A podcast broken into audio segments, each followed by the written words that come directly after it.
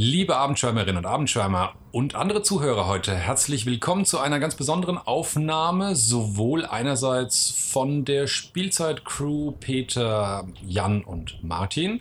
Jan heute in einer gewissen Doppelbesetzung, ähm, wortwörtlich hier dabei in Doppelbesetzung, nämlich als Mitglied des Spielzeitteams und auch noch repräsentieren für eine andere Gruppe, die wir heute mit aufnehmen, weil wir tatsächlich in einem kleinen Örtchen, das nicht genannt werden wollen, bei Frankfurt hier zusammensitzen. Ja, willkommen bei Daddelgebabbel 209. Ich bin gerade etwas verwirrt. Wie kann das denn sein? Ich bin hier ganz normal online gegangen. Ah nee, ich sehe euch ja. Wir sind hier eine quasi eine Live-Podcast-Aufnahme. Das sehen wir nicht so oft. Wir sind es nicht gewohnt, dass wir Menschen sehen. Sitzen Richtig. Und äh, wie du gerade gesagt hast, ähm, ich bin gerade ein bisschen verwirrt. Bin ich jetzt für Spielzeit oder für Daddelgebabbel zuständig? Weil einmal sehe ich dich, den Martin, aber auch noch den Peter. Hallo. Hi. Und dann aber wiederum auf der anderen Seite auch noch den Daniel. Hi, ja, ich bin auch dabei. Ja. Das ist Das habe ich mir nicht nehmen lassen. Als ich gehört habe, dass hier heute live so ein Happening passiert, Verrückt, ja. ja. Dachte ich, komme ich rum. Ihr macht hier eine nummerierte Folge. Also wir machen hier nur reinblütige Spielzeitfolgen, die eine Nummer bekommen. Wir, mal, wir würgen das irgendwie als Zwischenfolge. Ach so, das ist jetzt, äh, wir, wir sind es sozusagen nicht wert. Eine- ja, du kannst gern 209 machen. Wir machen halt äh, Sonderfolge Nummer 1. Oder so. bei, bei uns, wir, äh, Daniel und ich wissen ja selbst, wir mögen gerne Zahlen und aus dem Grund, wir, wir zählen gerne immer wieder hoch. Ihr, ihr zählt ja alles hoch. Ihr zählt irgendwelche alten Folgen von früher noch hoch und Genau. dann irgendwelche Spezialfolgen. Und wenn eine lange Folge auf drei Folgen aufgeteilt wird, dann wird es auch noch zur Not hochgezählt. Ist ja, ne? Aber mittlerweile, Hauptsache da ich ja Nummer. auch ein äh, Spielzeitmitglied bin, weiß ich, und das ist jetzt für alle, die da draußen uns zuhören, die Abende, die werden meistens oder oftmals gar nicht mehr, gerade im Sommer, nicht am Abend aufgenommen, weil es ist ziemlich warm und noch ziemlich hell.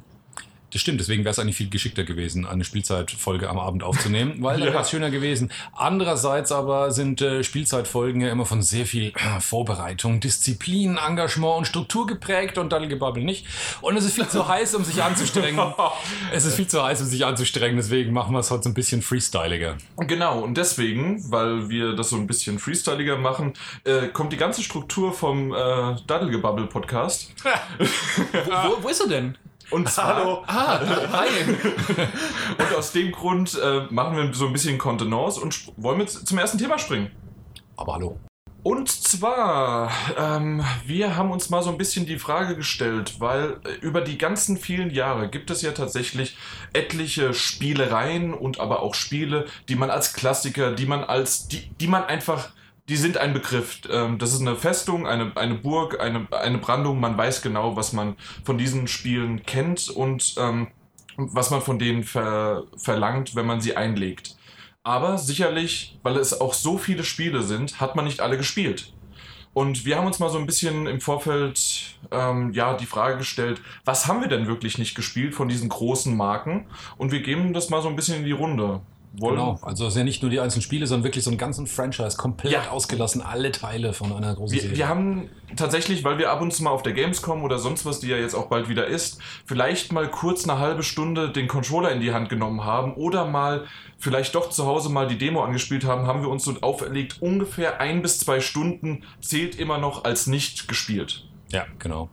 Und das äh, wird, glaube ich, ganz gut offenbaren, was wir für krasse Banausen sind und was für riesige, schwelende Lücken in unserer Spielevita da so äh, hin und her gellen. Deswegen würde ich mal sagen, Ja. der einzige hier, der, der, ne, was ist der einzige hier? Ne, du, ich bin ja auch hier nur als, als Spielzeitmensch da und du nur als Daddelgebabbel-Mensch. Der Das stimmt, einzige, ja. der diese komische Doppelrolle hat, ist ja Jan hier. Aber ich Aber die füllt er bisher ganz gut aus, finde ich. ja, Also ja, das macht, auch macht das. Also, dass ich viel ausfülle, ist, ist, auch die So war kurzen. Hosen. Ähm, Hey, aber ich bin auch nah dran.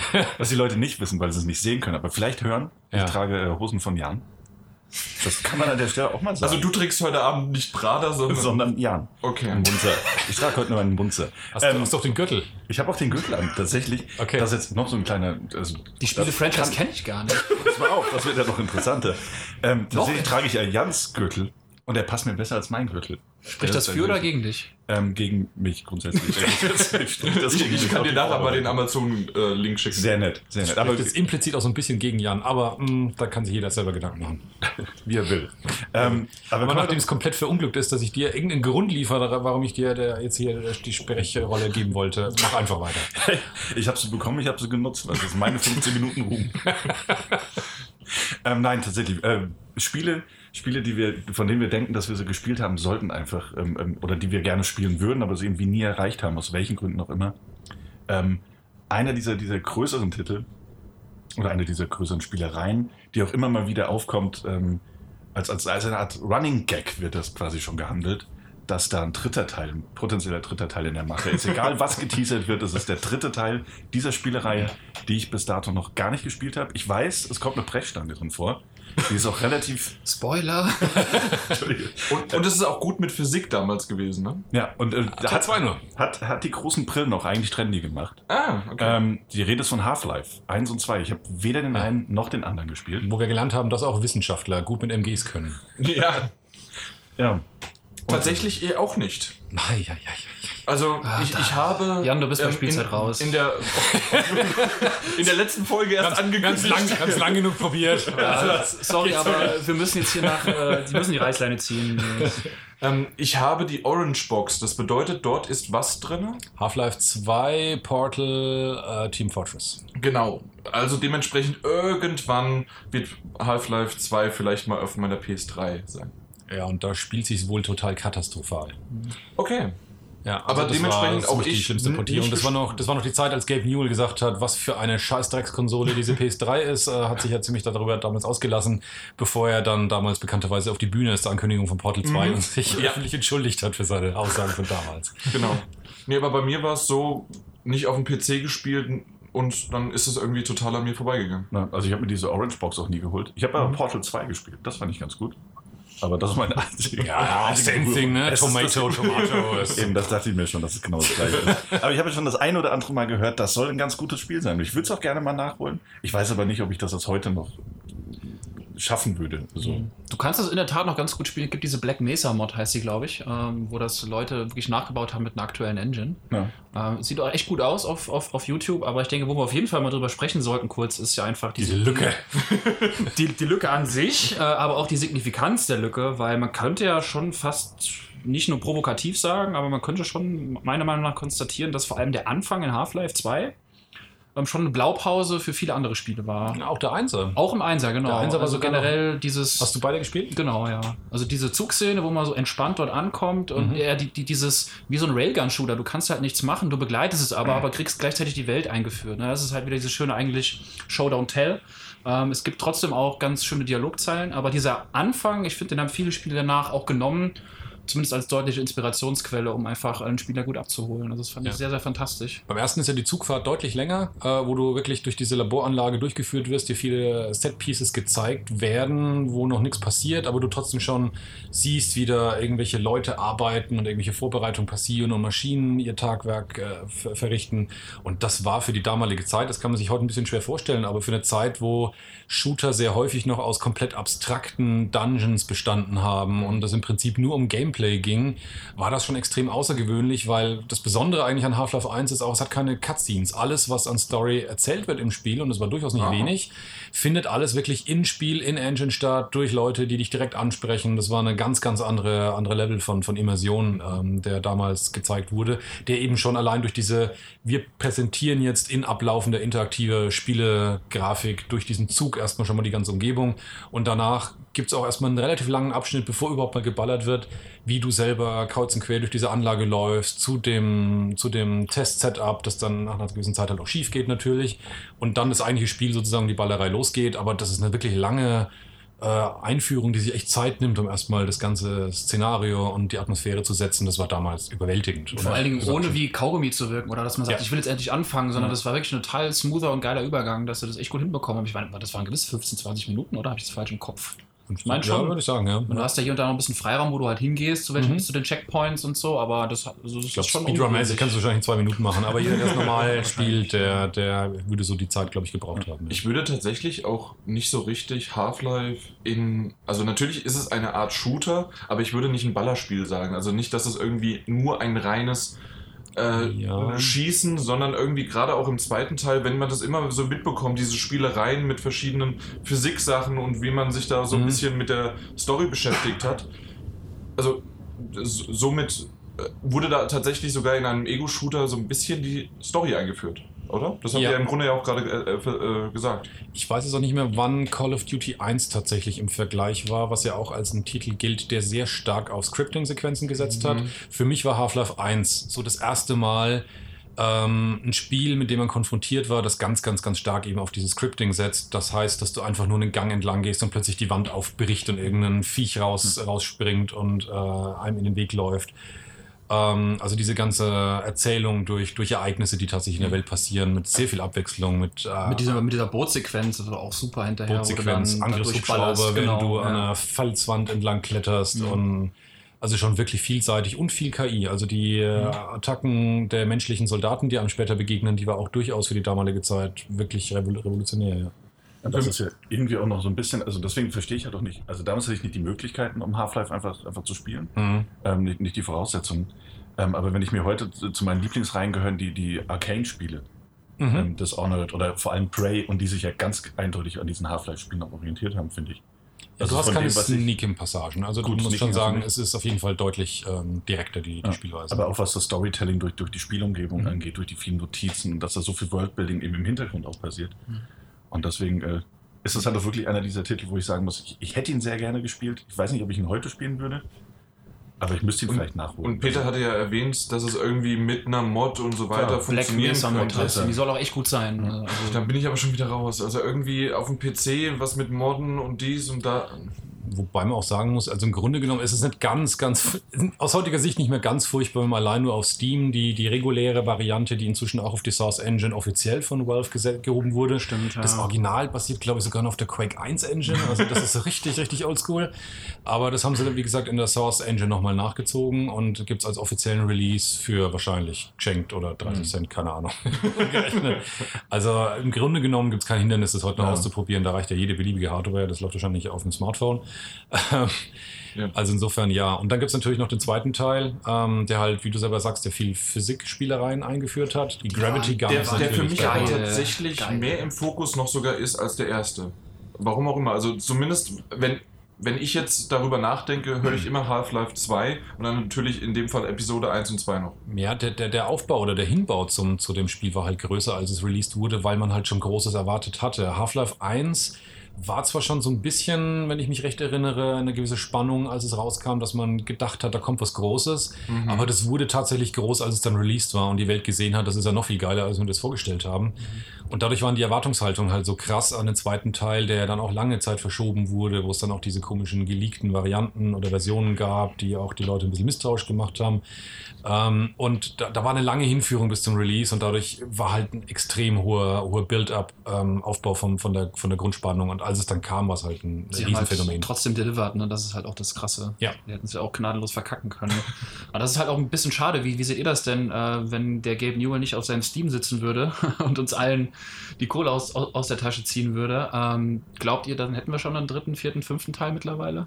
Ganz kurz, bevor die Frage beantwortet wird, ich habe bisher noch nicht, das wäre vielleicht auch was, nicht als Spiel, aber nicht einen Cent auf Steam ausgegeben. Es gibt schon einen Grund, warum du bei Spielzeug rausgehst. ja. Ich, du kriegst- ich war noch nie, ich war noch nicht mal mehr auf Steam. Ja, Also ich habe es noch nicht mehr, mehr installiert. Also man muss es doch installieren. Muss man es installieren? Wir schauen uns gerade an, also Peter und ich schauen uns verständnislos so, an. die und, ähm, Daddelgebabbel. Aber ihr, ihr, ihr, ihr, ihr, ihr wisst schon, was dieses Videospiele und so sind, ne? Du kriegst, du kriegst auf Steam für 1 Cent so viele Spiele. Im Summer Ist Sale es oder dieses so. Humble Bumble? Hubba Bubba, genau. Huba Buba. Eieiei, bevor es noch schlimmer wird. Ja, aber die Frage war, Weil Half-Life ich, 3. ich finde find die wirklich ganz spannend, weil du hast ja schon am Anfang auch gesagt bei deiner Einleitung, Daniel, so ein bisschen der Running Gag, Half-Life 3 wird ja nie kommen. Ich meine, sie haben überhaupt keinen Druck, Half-Life 3 rauszubringen, HTC Vive Exclusive. weil, weil, weil die ja so viel Geld verdienen, dass wir was wahrscheinlich, dass sie sich ja jeden Tag neue Geldspeicher in den Garten stellen können. Ähm, Ja. Aber sie haben halt auch keinen Leidensdruck. Ne? Wenn man so überlegt, wäre es, glaube ich, gar nicht unwahrscheinlich, wenn Steam eben nicht da wäre, dass sie eben Sachen rausbringen müssen, um Geld zu verdienen. Ja. Ähm, dann hätten wir vielleicht heute schon wieder äh, Half-Life 14, wie bei Call of Duty. Und ob es dann der Serie so gut tun würde, weiß ich auch nicht. Also wie, wie würdet ihr das sehen, so die ganze Konstellation? Ich meine, dass Half-Life 3 rauskommt, ist ja sehr unwahrscheinlich mittlerweile. Warum? Es wird doch jedes Jahr gerüchteweise. ja, seit 80 Jahren. Ja, nee, das kommt nicht mehr. Das Also würde ich auch sagen. tatsächlich ist es, wie du schon, du hast es im Grunde deine eigene Frage beantwortet, indem du die Frage gestellt hast. Es ist wegen Ja, Steam. für mich, aber ich Wegen ja Steam. eure Perspektive auch, auch Genau das, also Also ich glaube, ursprünglich hat es mit einer Rolle gespielt, dass es Steam gab und dass es Valve ziemlich gut ging und dass sie sich auf andere Dinge erstmal konzentriert haben, warum lange Zeit erstmal kein Half-Life 3 kam nach Half-Life 2. Ich glaube tatsächlich aus heutiger Perspektive nehmen sie auch Abstand davon, weil es kann nicht den Ansprüchen gerecht werden, ähm, unter die es gestellt wird. Also das, so sehe ich es. Ich, ich tue mir wirklich schwer, vielleicht fehlt mir einfach die Fantasie, aber sowohl Half-Life 1 als auch Half-Life 2 haben technisch, spielerisch, erzählerisch so viele neue Dinge in äh, Shooter eingeführt, die aber aus heutiger Sicht kompletter Standard sind. Das heißt, ähm, wenn sie so einen ähnlichen Effekt erreichen wollen würden, müssten sie es schaffen, heute wieder einen Shooter rauszubringen, der wieder komplett zum ersten Mal irgendwelche neuen Wege begeht. Und ich, ich tue mir in der heutigen Landschaft wirklich schwer, mir vorzustellen, was das sein kann. Battle Royale. Und das wird mir gut gefallen. Battle Royale. Zuerst, zuerst gehört hier. Äh, Das ist die, die, die, die Höhe dieser Shitstorm-Welle, die würde ich gerne tatsächlich sehen, die das produzieren würde, ja. Ähm, Aber das ist im Grunde die einzige Innovation in den letzten Jahren von Shootern. Also de dementsprechend. Also tatsächlich war das zwar ein Witz, aber auch ein bisschen Wahres war dran. Und deswegen, ja. ähm, das irgendwie ein. Shooter oder das Genre zu revolutionieren, ist nicht so einfach. Und deswegen genau das, was du sagst. Also, ähm, wie sie diese Hürde schaffen wollen oder wie sie es irgendwie meistern wollen, dann ein Half-Life 3, ohne dass es einfach nur ein weiterer Call of Duty Battlefield 5 irgendwas Klon ist im Half-Life-Gewand, ja. ist halt schwierig. Ja, das ist auch also ein Problem, das ich jetzt zum Beispiel bei einem anderen Spiel für mich sehe, das aber, glaube ich, einen ähnlichen Effekt für viele hat, das mit äh, Shenmue 3, das ja angekündigt wurde. Ähm, dass das, das, was ja auch riesige Wellen geschlagen hat und alle, ey, Shenmue 3, wer hätte damit gerechnet, dass das Mhm. noch kommt? Und je mehr ich davon sehe und je weiter es verschoben wird, stelle ich für mich fest, dass es, ähm, dass es sich jetzt an Yakuza äh, irgendwie messen muss, dass das Ja. quasi die Ja. konsequente Weiterentwicklung des, des Spiels Genau. ist, dam des damaligen. Und wesentlich Und- länger schon die Entwicklung mitgemacht Genau. hat, mit mittlerweile sieben Teile.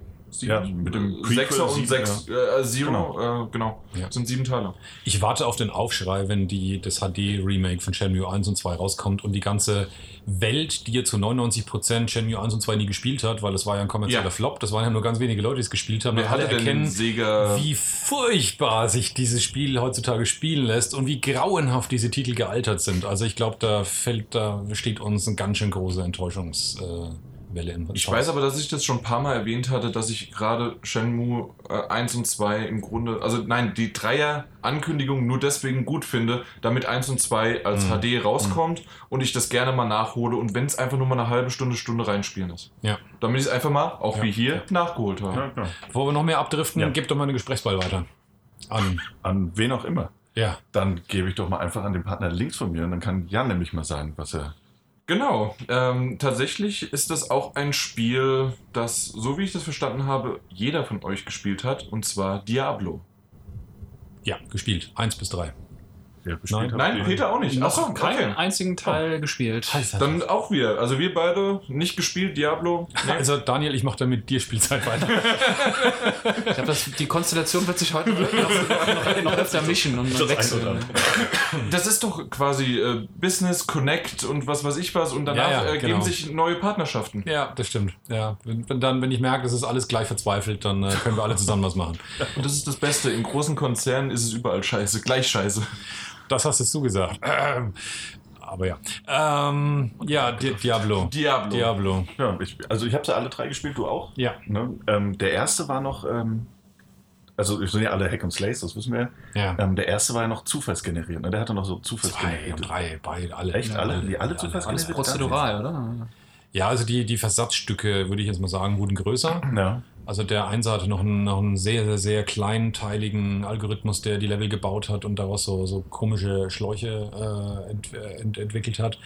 Die anderen Teile waren schon so ein bisschen organischer, wie die Level angelegt waren, mit mehr Querverbindungen, aber es war durchaus auch ähm, Stimmt, aber du große du Teile. hast zumindest ab Teil 2 hattest du so eine begehbare Oberwelt. Und die, Die Dungeons- Oberwelt war gleich, ja. Genau, und die Dungeons waren dann äh, generiert. Beziehungsweise die Dörfer waren gleich, aber Ja. auch schon der Rest der Oberwelt, also Echt, ja? da, wo du raus bist und wo Monster kamen, das war alles schon vom. Das ist mal, wie lange Teil Und 1 und 2 das schon ist jetzt interessant und gut für uns, weil Also, Ja, weil er mich gefragt ich hat. hab Ja, ja, ja. Das war jetzt interessant für mich. Das darf auch mal sein. Das war auch mal für mich interessant. Ich, ich glaube, ich kann die Frage beantworten, aber erzählt ihr das jetzt. Aber tatsächlich würde ich grundsätzlich sagen, dass das zufallsgenerierte, ich weiß nicht, ob das überhaupt so re wahnsinnig relevant ist. Also da bin ich tatsächlich mir auch un- unschlüssig, ob das Spiel ein viel schlechteres gewesen wäre. Ähm, wobei Diablo halt schon von, von immer von Anfang an so ein bisschen ja das Spielprinzip hat, dass du es mehrfach durchspielst. Genau, und ja. dadurch war halt ein bisschen Abwechslung drin. Aber im Grunde genommen waren die Level sowieso von ihrer Anlage her, finde ich, so unspannend, dass man es wahrscheinlich auch sofort wieder vergessen hätte. Und ich höre sind. daraus einfach nur wiederholend. Immer wieder wiederholend. Ja.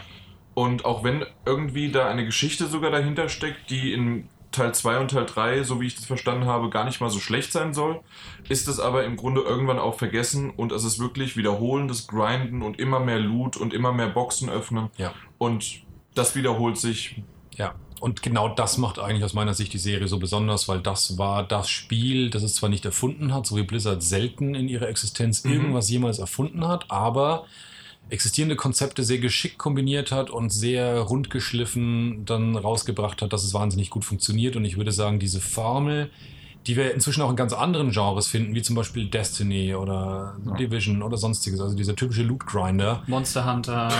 Oder natürlich, ich würde nie Monster Hunter vergessen. Also, Also diese A- ganze Alienation. Endgame-Spirale. Aber Genau. dann Monster Hunter magst du, Peter. Deswegen habe ich ja gesagt, glaube ich, dass das Spiel für mich echt schon spannend ist, weil auch Monster Hunter lebt eher vom Gameplay und halt von der Gier nach, nach besserer Ausrüstung. ja. Und da ist halt wiederum aber genau die Sache. Du sagtest gerade Grind. Ja, vielleicht Mhm. ist es Grind, nur wenn du es ja halt spielst und du hast Spaß dran und du merkst, es macht Bock, dass der Grind für dich gar kein Grind mehr ist, ist er halt für dich kein Grind mehr. Ne? Also ich, da kommt es halt, glaube ich, weiß nicht, wie ihr das Gameplay von Diablo beurteilen würdet, weil äh, eigentlich steht und fällt ja es genau damit, weil du brauchst ja genau dieses Gameplay-Vehikel, um zu neuem Loot zu kommen. Wenn Ja. das halt auch kacke ist, dann kann das Loot so geil sein, wie es ist, aber der Weg ist halt langweilig.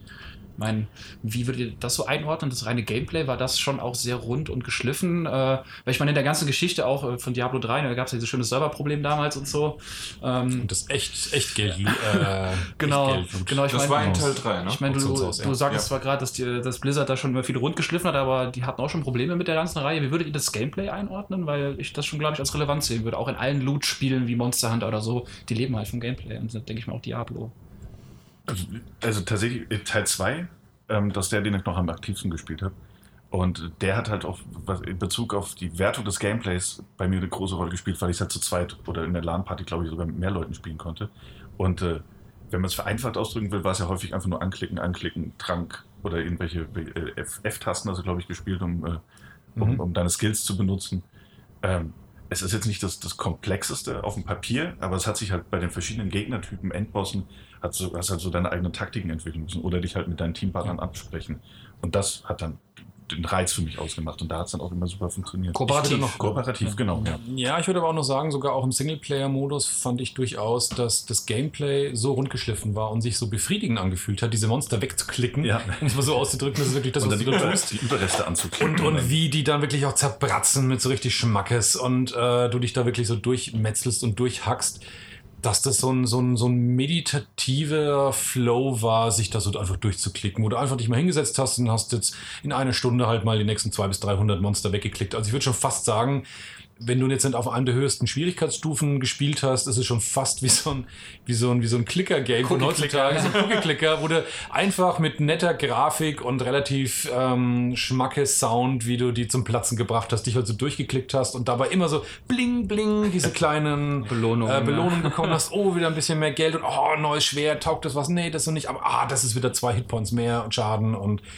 Also das war auf jeden Fall raus. Und als Ja, ich das Mayonnaise-Spiel gespielt habe, haben sie mich alle ausgelacht. Ja, tue ich auch immer noch. ähm, aber tatsächlich, ist, für mich aber das der Punkt und äh, das ist auch der Punkt, warum ich äh, Diablo 3 als den eindeutig schlechtesten Titel für mich persönlich äh, empfinde, weil er sehr stark auf dieses Endgame eigentlich aus ist, um das dann immer und immer wieder zu machen und auch mit anderen Leuten in der Party zu spielen. Und das war tatsächlich aber der Punkt, der mir auch am wenigsten Spaß gemacht hat, sondern ich habe es tatsächlich meistens im Singleplayer schon damals gespielt und fand auch schon die Welt und die Geschichte, sogar im Einser schon, so kryptisch und nur fragmentiert, wie sie im Spiel erzählt wurde, echt interessant, weil es eine richtig, richtig coole eigene Atmosphäre hatte. Besonders noch der erste Teil, der extrem düster und extrem finster war. Der zweite wurde schon ein bisschen, finde ich, leichter und der dritte extrem beliebig in meinem Empfinden. Also der wurde sehr seelenlos für mein Gefühl. Dazu kam halt auch was, was, was wir vielleicht später sogar nochmal ansprechen werden, ähm, bei einer anderen Spielerei. Und zwar, dass damals und bis heute eigentlich diese Blizzard-Videosequenzen waren halt grandios. Und ich mochte das immer, wenn man, Ja. auch bei Diablo 2, wenn man diese, Ja. diesen Akt verlassen hat, dann Ja. kam da so eine Zwischensequenz. Die waren so und da wurde von, Als Belohnung. ja, dann wurde von diesem düsteren Wanderer erzählt, der weitergezogen ist. Und das hatte ich halt so mit, mitgerissen ins nächste, in den nächsten Akt. Das ist, ja, weiß nicht. Das Und das ist tatsächlich etwas, ähm, und für mich war natürlich jetzt gerade als zur PlayStation 4 Zeit jetzt mit Diablo 3 das doch mal so ein bisschen im Raum und ich hatte euch auch mal gefragt und in der Gruppe, in der WhatsApp-Gruppe mal gefragt und ob man das, und dann war es auch noch on, on sale und alles, aber äh, dadurch, dass das halt immer wieder dieses Wiederholende und eher darauf ausgelegt ist und auch auf dieses Endgame und dann auch am besten im Koop, ist das halt irgendwie gerade der dritte Teil ähm, dann doch nicht an mich gegangen und leider diese Se- Serie generell dann Ja. nicht. Wobei man sagen muss, wenn man immer von Wiederholung spricht, es ist ein relativ langer Zyklus, den du da wiederholst, weil wenn du sozusagen das ganze Spiel von vorne nach hinten durchspielst, es stimmt jetzt in der Pauschalität nicht, weil die unterschiedliche Längen haben, aber ich würde mal so ganz grob sagen, kannst du mit jedem einzelnen ungefähr 10 Stunden durchbringen, bis du den Content sozusagen einmal durch hast.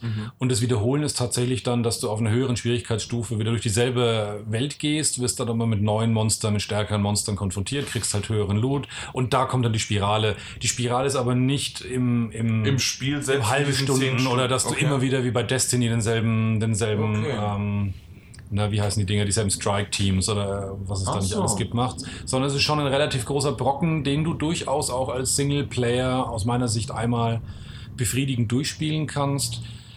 Wie gesagt, der Dreier, der hat mich tatsächlich aber nicht so erreicht als Singleplayer. Obwohl ich, muss ich dazu sagen, auf der, PS, auf der PS4 gespielt, ich die Konsolensteuerung ziemlich elegant fand. Also diese typische mit der Maus Dinge anklicken. Bei der PS4 ist es eine viel direktere Steuerung. Die funktioniert recht gut. Ich glaube Ja, generell. Hack and Slays mit Gamepad ganz angenehm generell, Ja. glaube ich, zu Ja. spielen. Das hat ja schon, schon Baldur's Gate damals ganz, ganz gut Ja. bewiesen. Auch eine das Reihe, die ich nicht gespielt war im Gespräch kurz, die ich Ah, nicht okay. gespielt hatte. Ja. Auch hier, willkommen im Club. Ja. Jan, wir machen einen eigenen Podcast. Hey! Peter und Jan erzählen, was sie nicht gespielt haben. Nennt ihr nicht Spielzeit. Ansonsten aber vielleicht, was man noch ganz kurz noch dazu sagen sollte, was sicherlich aber auch noch eine Sache war, die es neu war, dass es im Grunde genommen dieses Genre des Action-RPGs eigentlich begründet hat. Also das sollte man auch nicht ganz äh, außen vor lassen. Rollenspiele waren bis dahin meistens eine relativ träge, sehr systematische, eher rundenbetonte Angelegenheit. Und Diablo hat halt dieses Action-Element wirklich reingebracht ähm, so stark, dass ich damals schon empfunden habe, dass das Rollenspiel als solches, wie es in der eigentlichen Wahrnehmung im, Roll im, im Raum steht, ziemlich zurückgedrängt wurde und ich damals extrem die Nase gerümpft habe, wenn irgendjemand Diablo ein Rollenspiel genannt hat, weil ich das eigentlich eine furchtbare Verunglimpfung des Genres empfand. Aber seitdem ist es halt Standard. Das ist halt das Action-RPG und das hat halt Diablo erfunden. Mehr oder weniger in dieser Ausprägung. Ja, deswegen durchaus relevant in der Historie. Ja. Ja, wunderbar. Dann würde ich doch den Ball weiter nach links geben und zwar zum Peter. Wir fragen am Ende, ob ihr wisst, in welcher Konstellation ihr saßt und dann gewinnt ihr von Jan einen 5 Euro PSN-Guthaben. Wow, das war ein richtig, richtig alter. Pro Einsendung. Also es gibt, je, je, jeder kann das war gewinnen. tatsächlich ein Gag noch, als die beiden da irgendwie mal wirklich unterwegs noch waren zum PS4-Magazin-Zeiten. Ja, der ist auch noch, nie, noch nicht totgeritten worden. Nee, absolut er, nicht. 5 Euro PSN-Gutschein zu, zu gewinnen. Von Jan vor allem. Das ist Von, natürlich von mir. Ja, ist richtig. Richtig. Ja. Nee, äh, und welche Konstellation im Kreis? Aber in welcher Reihenfolge? Ein Kreis hat keinen Anfang. und Alter. Okay, äh, ich habe eine Serie dabei. Äh, das ist re relativ witzig, weil ich mich vor kurzem mit einem Kumpel erst drüber unterhalten habe und der sagte, ja, in Teil 7 habe ich allein 200 Stunden rein, rein versenkt. Und während ich dann irgendwie draußen wahrscheinlich irgendwie ein Baumhaus gebaut habe, hat der dann äh, die Spiele gespielt. Äh, es geht um eine sehr große. Die Kids, die rausgegangen sind, waren viel cooler, oder was? ja, ja, ja, ich weiß schon, ja. ja, dafür kann ich mich Sagt der FIFA-Zocker, ja. Ja, ja. dafür habe ich jetzt auch ein bisschen Koordination im Vergleich zu anderen, die aber nicht in dem Kreis hier sitzen. Nee, äh, aber äh, Weißt du doch gar nicht. Aber äh, die Rede ist äh, von, von einer ja, sehr alten und, äh, Reihe. Ich glaube, es gibt mittlerweile auch gefühlt irgendwie 17, 18 Teile. 15 offiziell. Ja, äh, äh, Ja, das kannst du so nicht zählen. 15 offiziell, wenn man es durchzählt. Ja, da Aber dann gibt's gibt es ja noch 13.1, 13.2. die Rede ist natürlich von Final Fantasy. Und das ist eine große, große, äh, ein großer schwarzer Fleck aus meiner Landkarte. Ja. Wer von euch hat das denn gespielt oder nicht gespielt? Gibt es noch einen hier, der es nicht gespielt hat? Gar, kein, gar keinen Bezug dazu. Nein. Ich meine, muss ja sagen, Final Fantasy, wenn du alle Teile mal betrachtest, sind ja selbst 200 Stunden äh, wenig. Ja, die du gespielt also hast. tatsächlich ist es bei mir so gewesen, ich habe Final Fantasy X damals auf der PS2 gespielt. Ich kann mich heute noch daran erinnern, dass ich mit der S-Bahn ähm, zwei Stationen weitergefahren bin, um das Lösungsheft mir auch zu kaufen. Das hast du schon mal erzählt. Das und sowas und dann zurück, äh, dann schon durchgeblättert und alles Mögliche, bevor ich überhaupt das Spiel hatte. Und all, all, richtig, richtig cool. Ähm, Final Fantasy VII habe ich mal nachgeholt, in Anführungszeichen, indem ich die erste Stunde äh, mir auf der. Gab es das auf der PS4 oder auf der PS3 als Welches? PS1, also die Final Fantasy VII? Ja, gab es als PS1 äh, Classic, ne? PS3 Genau, und da- Classic, ja. Und dem, da, dementsprechend auch auf der PS4 spielbar. Ja, weil ich habe gehört, das soll es irgendwie ein Remake oder so geben, aber das sagt man ich glaube, so. da waren wir glaub, sogar in LA dabei. ja, auf der aber E3. Lieber Mantel. Aber die fangen doch jetzt auch bald an, damit wirklich zu entwickeln. Stimmt, die haben es auch nochmal neu gestartet. Ich würde jetzt halt ko- konkret von euch gerne wirklich wissen wollen, warum, Ich- ich- warum ist die Reihe geil? Weil ich sehe sie halt so irgendwelche krut angezogenen japanischen Teenie Emo-Boys äh, reiten auf irgendwelchen komischen Viechern durch die Gegend. Das äh, hast du natürlich jetzt speziell natürlich von Final Fantasy 15, dass ich auch Ja. also ich muss sagen, Emo Boys hast du schon häufiger in Final Fantasy. echt, aber so extrem. Ja, das war schon, war schon eine Also- Ausprägung. Also in 15 Final. Fantasy X fand ich das mit, äh, mit Titus ziemlich cool.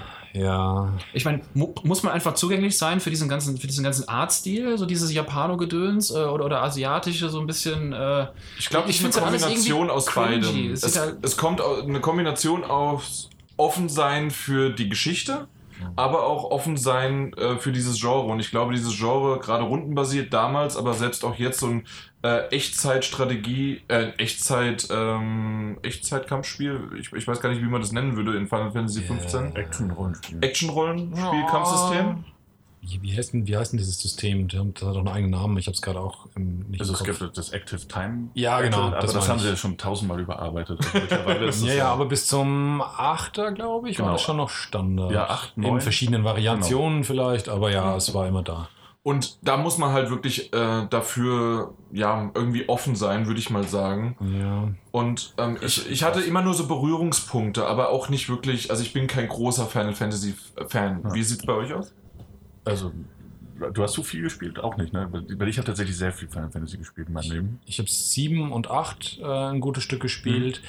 Ich fand aber eigentlich interessant, dass die Frage von Peter gar nicht so sehr nur allein auf Final Fantasy abspielt, sondern auf eigentlich JRPGs Mhm. im generellen Merkmal, Genau so. wenn, man, Mhm. wenn man das ansieht. Und das würde ich auch sagen, um einfach da an der Stelle das eine vorwegzunehmen, ich glaube, Final Fantasy hat dahingehend halt eine spezielle Rolle, weil es eine der großen Serien ist, die das JRPG als Genre weltweit etabliert haben, während es vielleicht auch schon andere, parallel auch noch andere Reihen gab oder auch schon vielleicht davor die ersten Teile von anderen Reihen, sind die aber halt noch komplett in Asien geblieben und Final Fantasy halt her. Ja. hat das halt wirklich sozusagen in die Welt transportiert als Ja. ein neues Genre, das sich aus meiner Perspektive erstmal damals als Rollenspieler von den westlichen Rollenspielen zur damaligen Zeit extrem unterschieden hat. Wir hatten es gerade eben ja schon mit, äh, mit Diablo, dass die westlichen Rollenspielen sehr systematisch, sehr regelbetont, sehr Gameplay getrieben, sehr rundenbasiert waren und die äh, JRPGs halt volle Kanne auf wir erzählen hier eine Geschichte.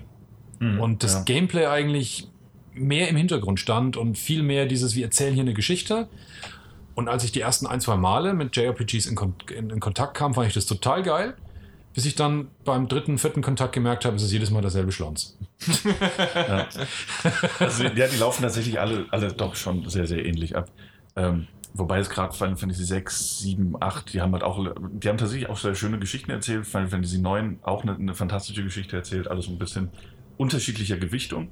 Ähm, und diese, diese rundenbasierten Kampfsysteme mit diesem ATB-Balken, der dann abgelaufen ist und erst dann konntest du deine Aktion machen, das findest du ja bis heute teilweise noch. Beziehungsweise es kommt mittlerweile wieder zurück in so Spielen wie, wie Octopath Traveler, das sich ja für die Switch verkauft, anscheinend wie geschnitten Ja, Brot. definitiv. Ähm, und natürlich ist das immer ähnlich. Also du, du, hast viel Story-Sequenz und klickst dich so durch deine Textbalken, zumindest war es früher so, ähm, bist auf so eine Oberkarte gekommen, ins nächste Dorf, Texte durch und, und dann zwischendurch diese zufallsbasierten Kämpfe, die Ja. dann immer mal wieder gekommen sind. Aber die, die Spiele Und- bauen nicht aufeinander auf, was die Nee, Story angeht. also bei alles Final Fantasy immer losgelöst, komplett einzelne. Also man kann auch mal problemfrei halt in ein Spiel Ja, reinspielen. genau. Bis auf die Teile mit dieser ganz komischen Zählung wie 13.1, 13.2, die bauen tatsächlich auch inhaltlich dann aufeinander auf, aber die, die großen Hauptnummern sind alle komplett Genau. unterschiedliche, zum Teil auch unterschiedliche Universen wirklich, in denen es spielt.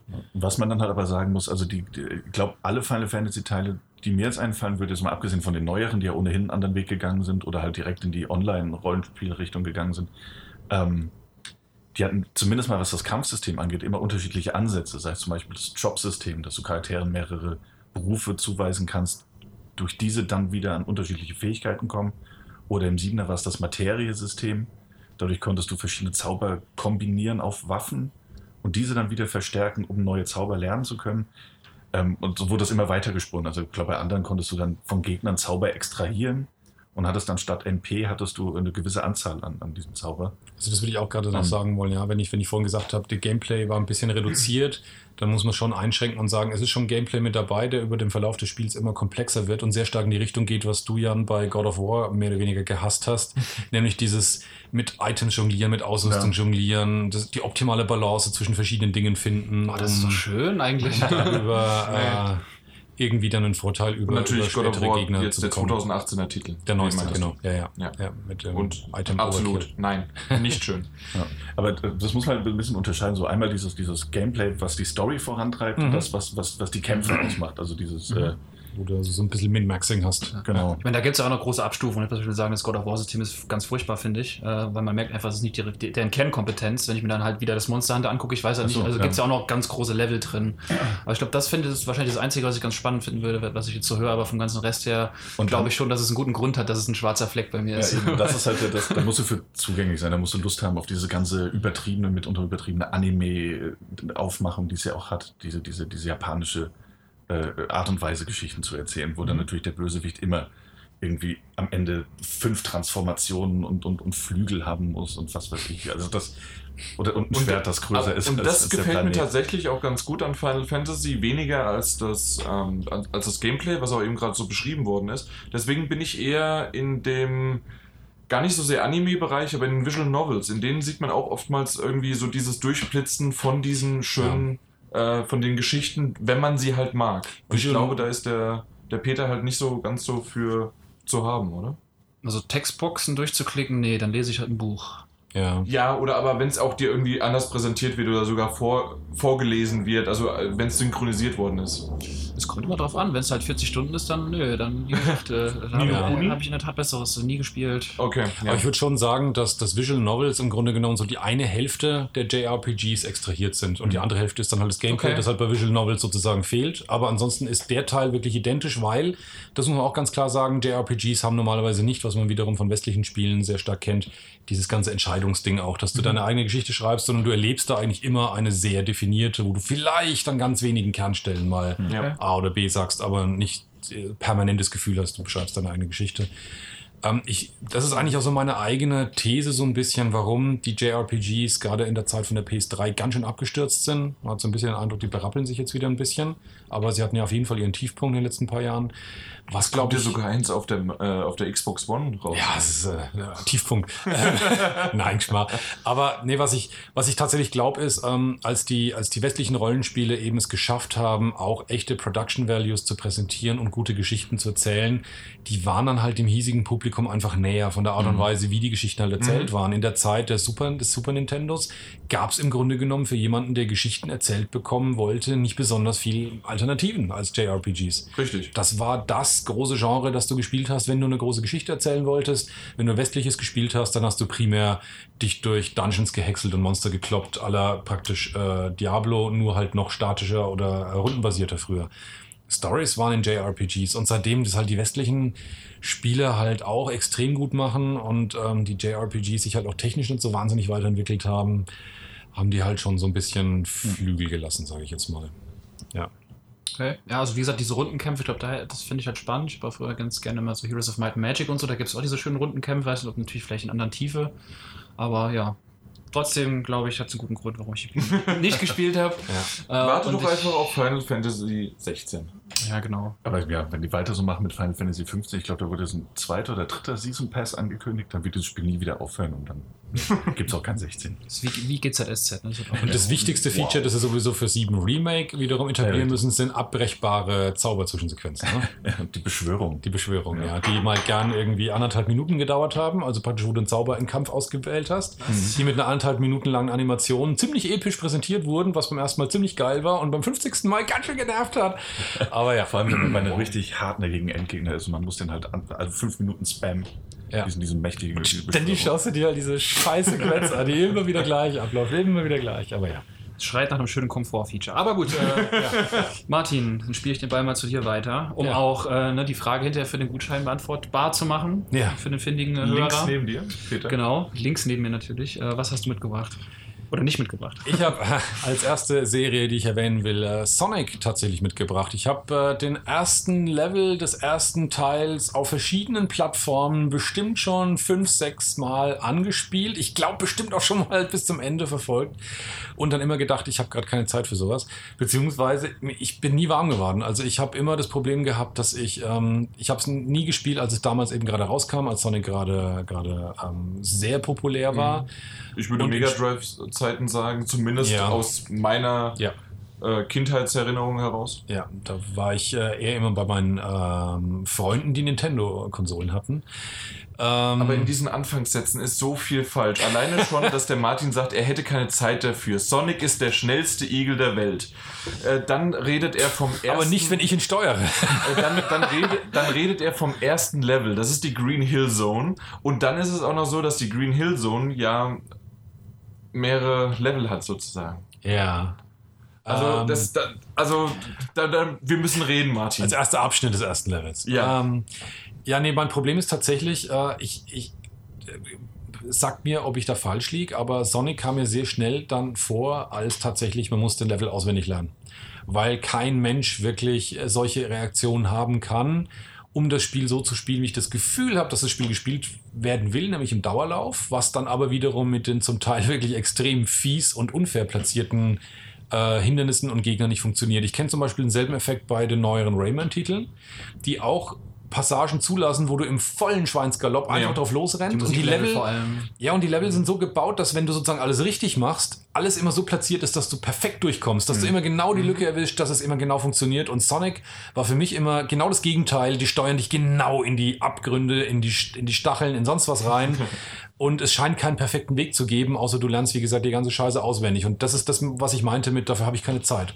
Nee, also das war definitiv nicht irgendwas auswendig lernen. Ich gehe davon aus, dass den ersten Level habe ich sicherlich, kann ich fast auswendig und ich wüsste ungefähr, wo die äh, größten Punkte des ersten Levels in der Green Hill Zone stehen, weiß ich, ja. Weil ich immer wieder genau dasselbe und genau in derselben Geschwindigkeit und wie weit man dann wieder springt und so weiter, ist das so. Wenn du aber erst im, in den späteren Leveln, gerade so im dritten, vierten, nach dem Casino oder sonst wie was, und dann gibt es auch ein Unterwasserlevel und in der Dungeon, wenn du dort bist, du ist das so ein bisschen konträr zu dem, was du eigentlich, äh, was Sonic verkörpert, weil du bist nämlich schnell. Ähm, und dass du oftmals aber dann wirklich Jump-and-Run-Sequenzen hast, auf denen du präzise von A nach B und er dann wirklich stehen bleibt und dann weiter und äh, wirklich auf gefühlt schon pixelgenau irgendwo hinzielen musst. Und da ist der Sonic gar nicht so schnell unterwegs an manchen Stellen. Okay. Und ähm, das kommt aber erst in späteren Leveln. Die ersten paar Level sind genau darauf ausgebaut. Gerade auch dann in diesem Casino-Level, das man vielleicht auch kennt, ist er ja sogar so wie als Art Pinball unterwegs. Also als. ja, Ja, so nicht, ich ihn steuere. Wie bitte? Nicht, wenn ich ihn steuere. Oh, okay.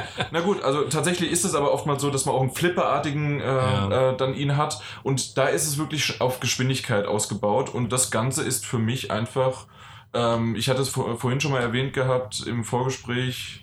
Ich darf es ja jetzt sagen, weil wir ja im Daddelgebabbel auch sind, dass es nicht gibt. Und ähm, da ist es so, dass ich äh, erwähnt hatte, dass ich Sonic besser finde als Mario. Äh, Vielleicht, weil ich mit Sonic zuerst in Berührung gekommen bin. Alle lachen gerade um mich herum. Hoffen wir einfach, Schon, schon macht er wieder liegt. alleine den Podcast. Aber Sonic ist für mich einfach derjenige, der meine Kindheit und dann könnt ihr lachen, wie ähm, geprägt hat. Ich fand, es war toll, gerade mit Sonic 2 dann auch im Koop zu spielen. Äh, Der andere spielt in Tails.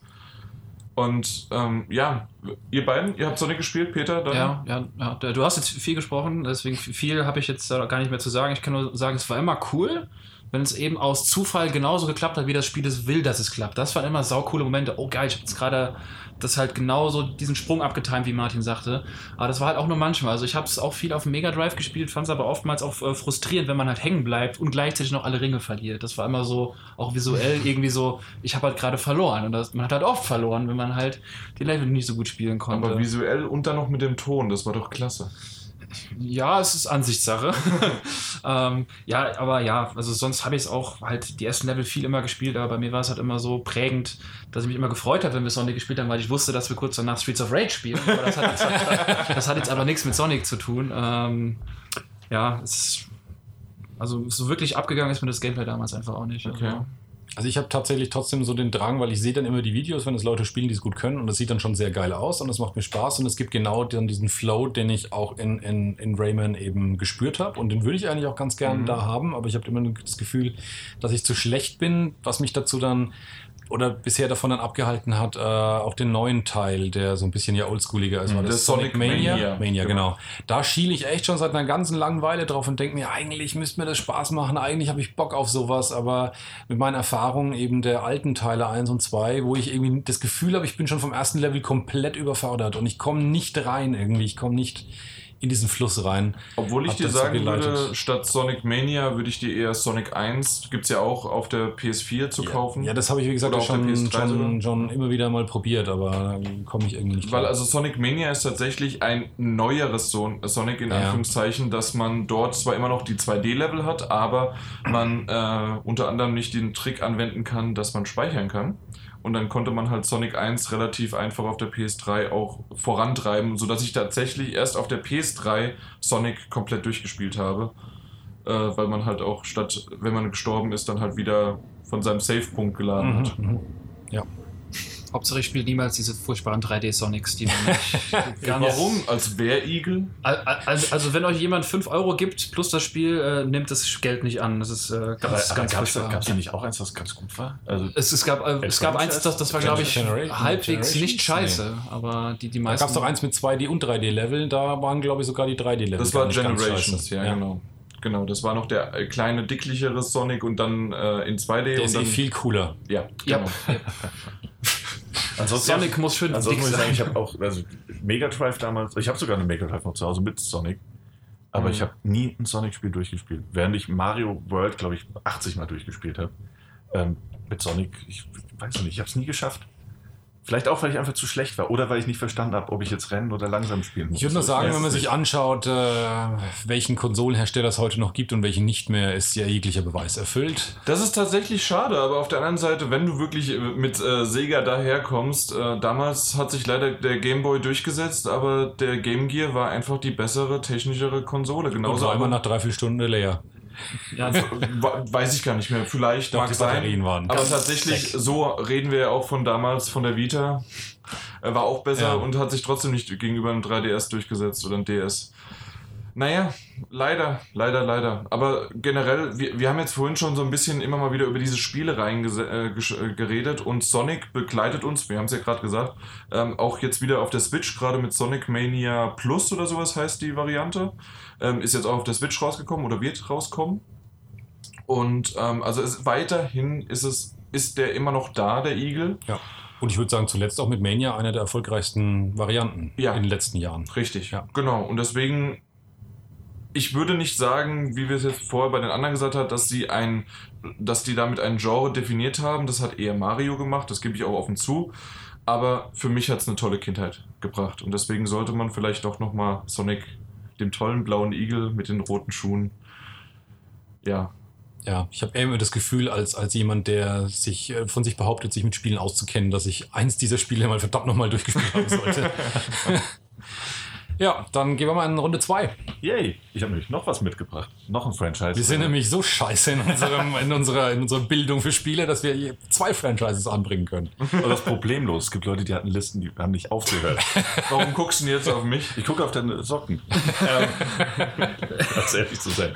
Und zwar ähm, ist es auch ein relativ erfolgreiches Franchise. Äh, kommt auch von, von Blizzard. Also wir hatten ja schon über Diablo die Rede. Ähm, das so erfolgreich war, dass es einen der unerfolgreichsten Filme der letzten Jahre rausgebracht hat ins Kino. Ah, in China war der ziemlich erfolgreich. Ja, stimmt. Ja. stimmt. Da hat er tatsächlich eingeschlagen. Aber auf jeden Fall mal nicht erfolgreich genug, um, um Nachfolger ähm, als wahrscheinlich äh, gelten zu lassen. Und zwar ging es um, oder es geht jetzt um Warcraft oder Warcraft. Primär die alten Teile. Genau, primär die alten Teile, aber ja auch äh, das Online-Rollenspiel, das ja auch hier gespielt wurde und das ja auf die gleiche Lore, meine ich, zurückgreift. Ja. Mehr oder weniger. Ähm, die alten Teile waren ja waren, waren, waren Strategiespiele. Echtzeitstrategie. Echtzeitstrategiespiele. RTS, also, ja. ähm, und ich weiß, ich habe immer so ein bisschen neidisch rübergeguckt, wenn meine Kumpels gespielt haben. Ähm, ich mochte auch Echtzeitstrategiespiele, also ich habe auch Command Conquer damals gespielt, aber zu Warcraft kam ich nie. Habe auch nie den Zugang gefunden. Command Conquer habe ich auch nie gespielt. Was? Ja, aber das, das, hat, er heute, das hat heute nicht mehr Also so viel Spielzeit hat ja eine eigene Sonderfolge zu Echtzeitstrategie. muss ich Deswegen sagen. war ich nicht dabei. Ist, ist echt ganz gut.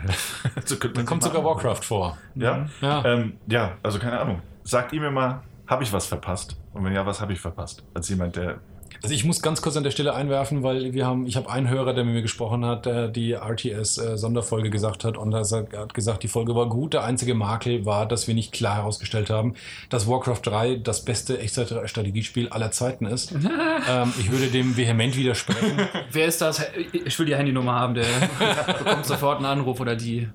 äh, aber trotzdem, ja, es ist, ist Warcraft sicherlich, sicherlich relevant. Was würdest du sagen? Warum? Ja, vor allem Warcraft 3 ist halt bei mir ganz, ganz relevant. Ah, jeder sagt das furchtbar. Ja. Ja, also das war halt auch die, der Teil der Serie, mit der ich halt am meisten Berührungspunkte hatte, wie schon in der Folge gesagt. Die anderen mal ein bisschen gespielt, aber was halt da ganz cool fand, also vorher hatte ich halt nie auch Berührungspunkte so extreme mit, weil ich auch die ganze Lore nicht so gern mochte. Lieber ne, Panzer, Command Conquer und so oder Age of Empires und die ganzen anderen Dinger. Siedler. Aber, aber sieht er auch. Aber, aber, aber da war halt das Coole, du hattest halt vor allem den Helden. Das fand ich als, als ganz witzige, ähm, ja, als, als, als, als, als, Gimmick sozusagen, der, den du aufrüsten konntest, ähm, der auch ein bisschen so im Mittelpunkt stand. Mhm. Und was es halt für mich sehr faszinierend gemacht hat, du hattest halt diese schönen Tower-Defense-Spielmöglichkeiten in Frozen Throne, was ich halt unfassbar ekelhaft viel gespielt habe. Also abgesehen von der Kampagne hat es halt viel Fluff für mich drumherum gehabt. Eigentlich gar nicht so das eigentliche RTS-Spiel, äh, aber da habe ich, weiß ich nicht, wie viele hundert Stunden mit reingesteckt. Also es war ein sehr rundes Produkt, wo du halt Türen aufgemacht hast und du hast geile Sachen dahinter. Also einfach quasi gefunden. wieder das, was, was Martin schon vorhin gesagt hat, dass Blizzard hat einfach diese, diese Ja. Bekannten und, und vorhandenen Spielsysteme genommen hat und in einer runderen, noch Sie, Orkes, sie, Form. sie können halt echt gut halt das Rad nicht neu erfinden, aber wie Martin schon sagte, es gut schleifen und halt viele Sachen gemeinsam zu orchestrieren und die aber verdammt gut einfach in ein Gebilde zu machen. Und ich meine, du hättest das Spiel auch spielen können, ohne einmal in diesen Tower Defense Modus reinzukommen, genauso gut andersrum. Okay. Also das ist schon, das ist, fand ich schon halt sehr faszinierend, diese Wandelbarkeit. Also Warcraft 1 war ganz eindeutig ein Dune 2-Klon. Dune 2 war deutlich davor. Auch vom Timing her ist klar, dass Warcraft 1 danach entwickelt wurde. Also das war ganz klar davon inspiriert, um es vorsichtig zu sagen. Aber es spielte sich schon deutlich besser. Es hat immer noch Warcraft 1 noch viele der Komfortmöglichkeiten äh, vermissen lassen, die spätere echte Strategiespiele dann Stück für Stück ins Genre eingeführt haben. Aber es war eine erhebliche Evolution gegenüber Dune 1, äh, Dune 2. Und ähm, hat halt angefangen, eine Lore zu entwickeln, die sie insbesondere mit Warcraft 2 sehr stark intensiviert haben. Und ich persönlich bin der Meinung, ich mag dieses Spielprinzip einfach tatsächlich mit dem Helden nicht. Das ist das, der Grund, warum mir Warcraft 3 tatsächlich am wenigsten gefällt. Aber da stehe ich ja ziemlich allein auf der Welt. Das weiß ich, dass es ansonsten auch als Multiplayer und als E-Sports-Titel sehr erfolgreich war. Das war ja dann der Startschuss zum MOBA. Genau, und das muss man dazu sagen. Also Warcraft ist, glaube ich, deswegen so eine wichtige Serie, weil sie ähm, das Echtzeitstrategiespiel auch wieder für die Masse sehr viel stärker äh, in die Breite getreten haben, mit dadurch, dass es halt wieder rundgeschliffen haben und besser gemacht haben und für die Masse zugänglicher. Und weil sie dann mit den späteren Titeln, also zwei war, glaube ich, auch schon teilweise, und drei ganz besonders, durch den Editor, mit der mitgeliefert wurde, der so flexibel war, eben diese neuen Spielsysteme von Fans entwickelt wurden. Also wie du sagst, MOBA ist am Anfang eine Mod von Fans entwickelt für Warcraft 3 gewesen. Tower Defense als Konzept ist auch durch Warcraft entstanden. Richtig. Also das hat wahnsinnig viel in diesem ganzen Genre gespawnt und da könnte man eigentlich auch sagen, tragischerweise auch zu ihrem eigenen Untergang ein bisschen geführt, Ja. weil eben diese Subgenres inzwischen deutlich erfolgreicher sind als das pure RTS. Also Warcraft hat sozusagen seinen eigenen Totengräber äh, gespawnt. Ähm, Es hat sich selber kannibalisiert. ja, sozusagen. Ja. Aber wenn ich überlege, ich glaube, es hat aber trotzdem, wir reden jetzt immer viel von gleichgeschliffen, aber diese Sache mit den Helden, das war schon eine. eine das das gab es vorher noch, noch nicht so in, in, in dem Kontext, oder? Gab es da schon ein anderes Spiel? Warcraft 2 hat es ja halt Stück äh, ab und zu eingeführt in manchen Missionen und das hat damals, ich glaube, relativ zeitgleich, da kann ich jetzt echt nicht sagen, was jetzt früher oder später war, Command Conquer 1 auch. Also da gab es auch schon diese Heldenfiguren, wo es ja dann auch schon Missionen gab, wo du gar keinen Basenbau hattest, sondern einfach nur irgendein Ziel erfüllen musstest. Also das Konzept, das gab es tatsächlich vorher auch schon, das nur so tief in die Core-Game-Mechanik einzubinden, wirklich auch mit Erfahrungspunkten, dass es dann auch Level-Ups gab und so weiter und so fort, das hat dann wirklich Warcraft 3 etabliert. Dass es so ein fester Bestandteil wurde, insbesondere auch in den Multiplayer-Gefechten, wo es ja steht und fällt damit im Grunde genommen, wie gut du mit deinem Helden umgehen kannst. Ja. Das klingt alles gar nicht so schlecht. Aber gibt es aktuell noch viele Echtzeitstrategiespiele? Ich bin gerade, ich bin tatsächlich, ich habe eure Folge auch nicht gehört. Wahrscheinlich habt ihr drüber gesprochen. Raus. Äh, was ich natürlich direkt nachholen werde, was jeder, der jetzt zuhört, auch nachholen wird, der sich dafür interessiert. Ja, aber so gibt es aktuell? Kurze Keywords könnt ihr vielleicht erwähnen, weil die ganzen Daddel-Gebabbel-Leute haben wahrscheinlich die Folge auch nicht gehört. Ja, die können das alle gerne nachholen. Genau. Wer, ja, genau. Ähm, ja, aktuelle Titel ist eigentlich, glaube ich, nach wie vor primär StarCraft 2. Von den, Okay, von den ja. puren Echtzeitstrategiespielen. Ansonsten, wie gesagt, das MOBA-Subgenre ist in gewisser Art und Weise auch eine Echtzeitstrategie. Aber da zählt man halt klassischerweise den Basenbau mit dazu. Der fehlt MOBA ja komplett. Command Conquer kommt doch jetzt auch wieder. Für eine neue Generation. Da möchte ich wiederum auf die E3-Folgen verweisen. Ich hoffe, dass ihr auch bei Daddle gebabbelt, die habe ich nämlich zugegebenermaßen wiederum nicht gehört, die Folge, dass ihr in, ähm, in äh, angemessener Art und Weise die EA-Pressekonferenz dafür verteufelt habt, für diese Die Command EA Conquer. E war eine ganz gute Pressekonferenz. Alter. Na, das war auf jeden Fall, also um deine Frage nochmal zu beantworten, es gibt wirklich aktuell kaum Genau. was. Also es gibt ein paar Kickstarter-Projekte, aber die laufen alle schon sehr in irgendeiner Nische mit rein, eben, weil keiner hat mehr Bock heutzutage auf ein RTS. Das ist Ja. leider so. Es, es verkauft sich nicht. Ich weiß auch nicht, weil gefühlt kommen ja zumindest mal so äh, Aufbausimulationen und ähnliches kommen wieder im großen Stil zurück. Also Da, da musst du halt, ja, da musst du aber noch groß unterscheiden. Ja, Ist klar, es es jetzt ist- eine Aufbausimulation oder eine Natürlich. Wirtschaftssimulation? Es ist kein echtes RTS. Nee, das ist es natürlich Ich meine, da gibt es natürlich immer noch so Konsorten wie Tropico und wie sie halt heißen, äh, die halt Ja. schon in Regelmäßigkeit auch in einer gewissen äh, Größe auf der Landkarte eben Auch ein. Anno auf gewisse Art und Weise. Genau, ein Anno Ja. zum Beispiel, ja. Na gut. Aber wir, wir haben jetzt quasi World of Warcraft komplett ausgeklammert. Das ist ja nochmal ganz anders, aber was gehört anderes, in ja. diese Ja. Reihe mit irgendwie dazu, weil es Ja. halt auch dieselbe Geschichte unterfängt. Ja. Gibt ja auch noch tausende von Büchern dazu. Übrigens schrecklich, weil ich fand die Story tatsächlich ganz nett. Ich habe sie gern verfolgt, habe mir deswegen dann auch das Add-on zu Warcraft 3 angeschaut. Und ähm, entsetzlicherweise führen sie eben die Geschichte die ganze Zeit nur noch in diesem schrecklichen Multiplayer-Online-Rollenspiel fort, weswegen ich halt überhaupt nichts mehr weiß und äh, auch dann den Film von hinten bis vorne nicht verstanden habe.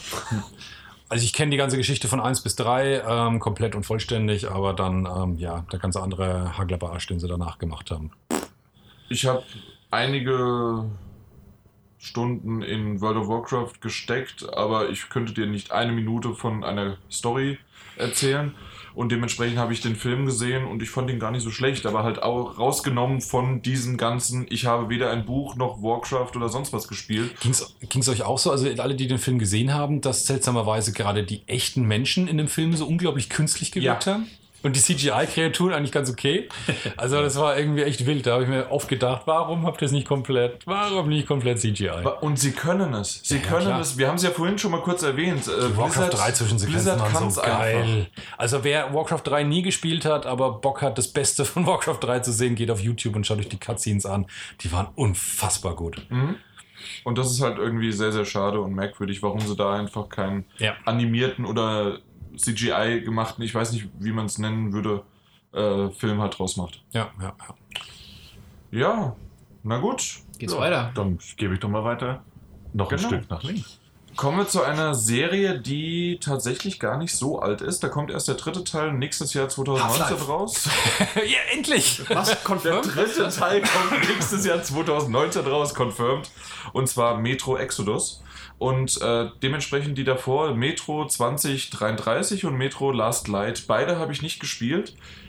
Die sind auf meinem Pile of Shame. Ich habe sie sogar in der PS4-Variante. Also in der. Was war's Sehr da? gut. Der Redux. Metro Redux-Variante, genau. Und war immer mal wieder so, das, dieses äh, spielt ja im kalten Russland und dann im, in den Unter... Ist es nicht Russland? Doch, weil du kaltes Russland klang gerade so nach kalter Krieg. und Nein, nein, nein, nein, nein, und nein. Also Russland ist halt kalt in dem Fall. Und Ja. das Ganze, also für mich war Okay. das so ein bisschen. Aber im Untergrund, ja. Im, und dann im Untergrund in den U-Bahn-Schächten und Grusel, aber auch äh, Ballern und auch ein bisschen Story dahinter. Und das hört sich im Grunde alles gut an. Und ich habe es ich hab's bisher noch nicht eingelegt. Mhm. Also noch, noch gar nicht eingelegt? Okay. Nein, deswegen sage ich ja jetzt hier Ja, okay. nicht gespielt. Ja, also Und ich freue mich auf Exodus. Also, was ich so bisher gesehen habe und jetzt auf der Gamescom werden wir es auch sehen. Mal schauen. Wie habt ihr es? Habt die Reihe, Peter? Also ich habe die, die, die Bücher beide gelesen von Dimitri Glukowski, die ich auch sehr Mhm. faszinierend fand. Äh, Das erste Teil, Martin hat das eben, glaube ich, schon mal erwähnt, äh, die basieren, äh, der, der erste Teil basiert auch auf dem ersten Buch tatsächlich. Mhm. Erzähl die gleiche Geschichte noch, Genau, ja. und das ist wirklich ganz, ganz nett. Ich habe es trotzdem nur ein paar Stunden gespielt, ja auch die Redux-Edition, aber auch in beide Teile nochmal reingespielt. Mhm. Ähm, deswegen kann ich es da nicht final beurteilen, aber es ist schon ein faszinierendes Ausgangssetting, finde ich, dass sich halt so eine eigene Subkultur in den U-Bahn-Schächten bildet, mit ganz eigenen Herausforderungen. Das gibt es auch in den Spielen, dass du dir teilweise Untergrund-Theaterstücke zu irgendwie zwei Stunden angucken kannst, gefühlt, die wirklich auch weitergehen. Also da wiederholt sich Im nichts. zweiten Jahr in Last Light, da gibt es Genau. so, ein- so ein? Theater und das, das geht ewig. Und du Das kannst, kannst du du kannst einfach weiterlaufen oder du kannst es einfach dir die ganze Vorführung anschauen. Da kommen wirklich verschiedene Performer auf die Bühne und eine, ein Ja. Act nach dem anderen. Also das irre, ist ja. wirklich das, was man dem Spiel zugute halten muss, was man auch, selbst ich weiß es ja, obwohl ich es halt nicht in Gänze gespielt habe, dass sie da sehr viel Liebe halt reinstecken. In die Welt, ne? In, in die Welt unten. Gleichzeitig hast du halt diese, diese ganz schroffe Oberwelt, ne, wo du auch die Maske aufsetzen musst, äh, wo du auch Schaden nehmen kannst, wo du Sauerstoff nachfüllen musst. Diese, dieses geile Gegnerdesign und Monsterdesign halt auch, äh, auch jetzt äh, das, das Neue deutet das ja an mit diesen Größen, mit diesen ja, riesen mutierten Ratten und so. Eine der geilsten Gameplay-Mechaniken jemals mit dem Wegwischen des Kondenswassers Ja. auf der Gasmaske, weil du, wenn du da draußen rumläufst, ja, und du hast permanent, Wegwischen, ja. hörst nur dieses schwere Atmen durch deine Gasmaske, bist ständig unter Stress, weil dir der Sauerstoff immer wieder ausgeht, du musst es ständig nachfüllen und permanent beschlägt dir deine Scheißscheibe und wenn du mitten in einem Feuergefecht bist und siehst nichts mehr, du musst halt irgendwo die Zeit finden, einfach mal wegzunehmen, du kannst in der Zeit halt nicht schießen zumindest, Ja. es dauert nicht lang, aber es, es ist halt noch so ein Stresslevel, dass du dann Wow. lieber total durch diese unscharfe Siffe durch dir, vor dir durchguckst und in die Menge starrst, bevor du das in dem Moment machst. Also es, Ja, es, es, es führt zu diesem kompletten Du bist hier nicht erwünscht Gefühl wahnsinnig gut. Hattest du beim Spielen aber trotzdem mal den Moment, dass es einfach nervig ist? Dieses, die- ich meine, das ist ja auch cool, dass das Spiel eben diesen Stresslevel so hoch hält. Aber der Stresslevel geht ja auch, würde ich als Spieler hier und da mal mit negativen Sachen einher, auch manchmal Wegfindung mit dem Feuerzeug und so. Hm. Aber halt auch oben das, das Wegwischen. Ähm, wie gesagt, wenn du Schaden nimmst, dann kriegst du auch so, so, so Risse in, in, deine, in deiner Maske drin und Ja. so. Und Sauerstoffkapseln musst du finden. Da sind ja schon viele Sachen. Munitionsknappheit. Die Gegner sind, verhalten sich relativ intelligent, fand ich in den Sessions, wo ich gespielt habe. Und sind auch, auch schon auf leichterem Schwierigkeitsgrad. In der Äh, Redux-Version. Das war eine ganz, ganz Genau. große Schwäche der Originalversion. Da muss die KI atemberaubend furchtbar gewesen sein. Deswegen Mhm. ist jeder gut beraten, damit er die Spiele in der Redux-Version spielt. Insbesondere, weil der erste Teil nämlich komplett auf der Engine des zweiten Teils aufbaut. Das haben sie komplett nochmal aufge- sozusagen. Ja. Ja. Und dadurch läuft der erste Teil dramatisch viel besser als im, im Original auf der PS3-Zeit. Also es kommen halt eigentlich viel, viele Sachen zusammen, die das Spiel einem schon auch madig machen können, weil, weil es ja Ja. halt sehr viel abfordert. Das ist halt kein gemütliches Call of Duty. Ich habe jetzt 300 Schuss in meinem Magazin und, und, und baller jetzt mal Ja. hier durch die, durch die geilen Gegnerhorden durch, sondern das, der, der Stresslevel ist halt permanent hoch. Fandst du das irgendwie mal nervig oder hat das Ja. ganz gut in, in Also den es- Lore reingepasst? Beides. Also das ist Vor- und Nachteil von so einer intensiven Simulation, nenne ich es mal schon fast, der über den üblichen Grad, an dem was einem ein Shooter abverlangt, äh, eben hinausgeht. Dass es Momente gab, wo ich wieder an die Oberfläche geleitet wurde und ich lieber irgendwie durch Mutanten verseuchte, dunkle, kaum durchdringbare U-Bahn-Schächte gewandert bin, also auf diese furchtbare Oberfläche zu kommen, weil die so dermaßen lebensfeindlich eben ist. Und es gab Momente, wo ich wieder an die Oberfläche kam und ich mir gedacht habe, oh nö, und habe das Spiel ausgemacht, weil ich in dem Moment war es mir zu viel. Da wollte ich das einfach nicht, äh, mich so einem Stress aussetzen. Hat aber dazu geführt trotzdem, dass ich immer wieder zurückgekommen bin und ich habe beide Teile durchgespielt. Grundsätzlich würde ich aber auch sagen, ohne es ganz konkret festmachen zu können, es gibt einen schönen Begriff dafür, den ich in einer amerikanischen Podcast jetzt schon öfters gehört habe. Das ist der Eurojank von europäischen Spielen, die gerne AAA sein wollten, aber wo dieser Feinschliff noch fehlt, wo diese Ecken und Kanten zum Teil noch so scharf sind, dass du dich ab und zu dran stößt und auch mal wehtust dran.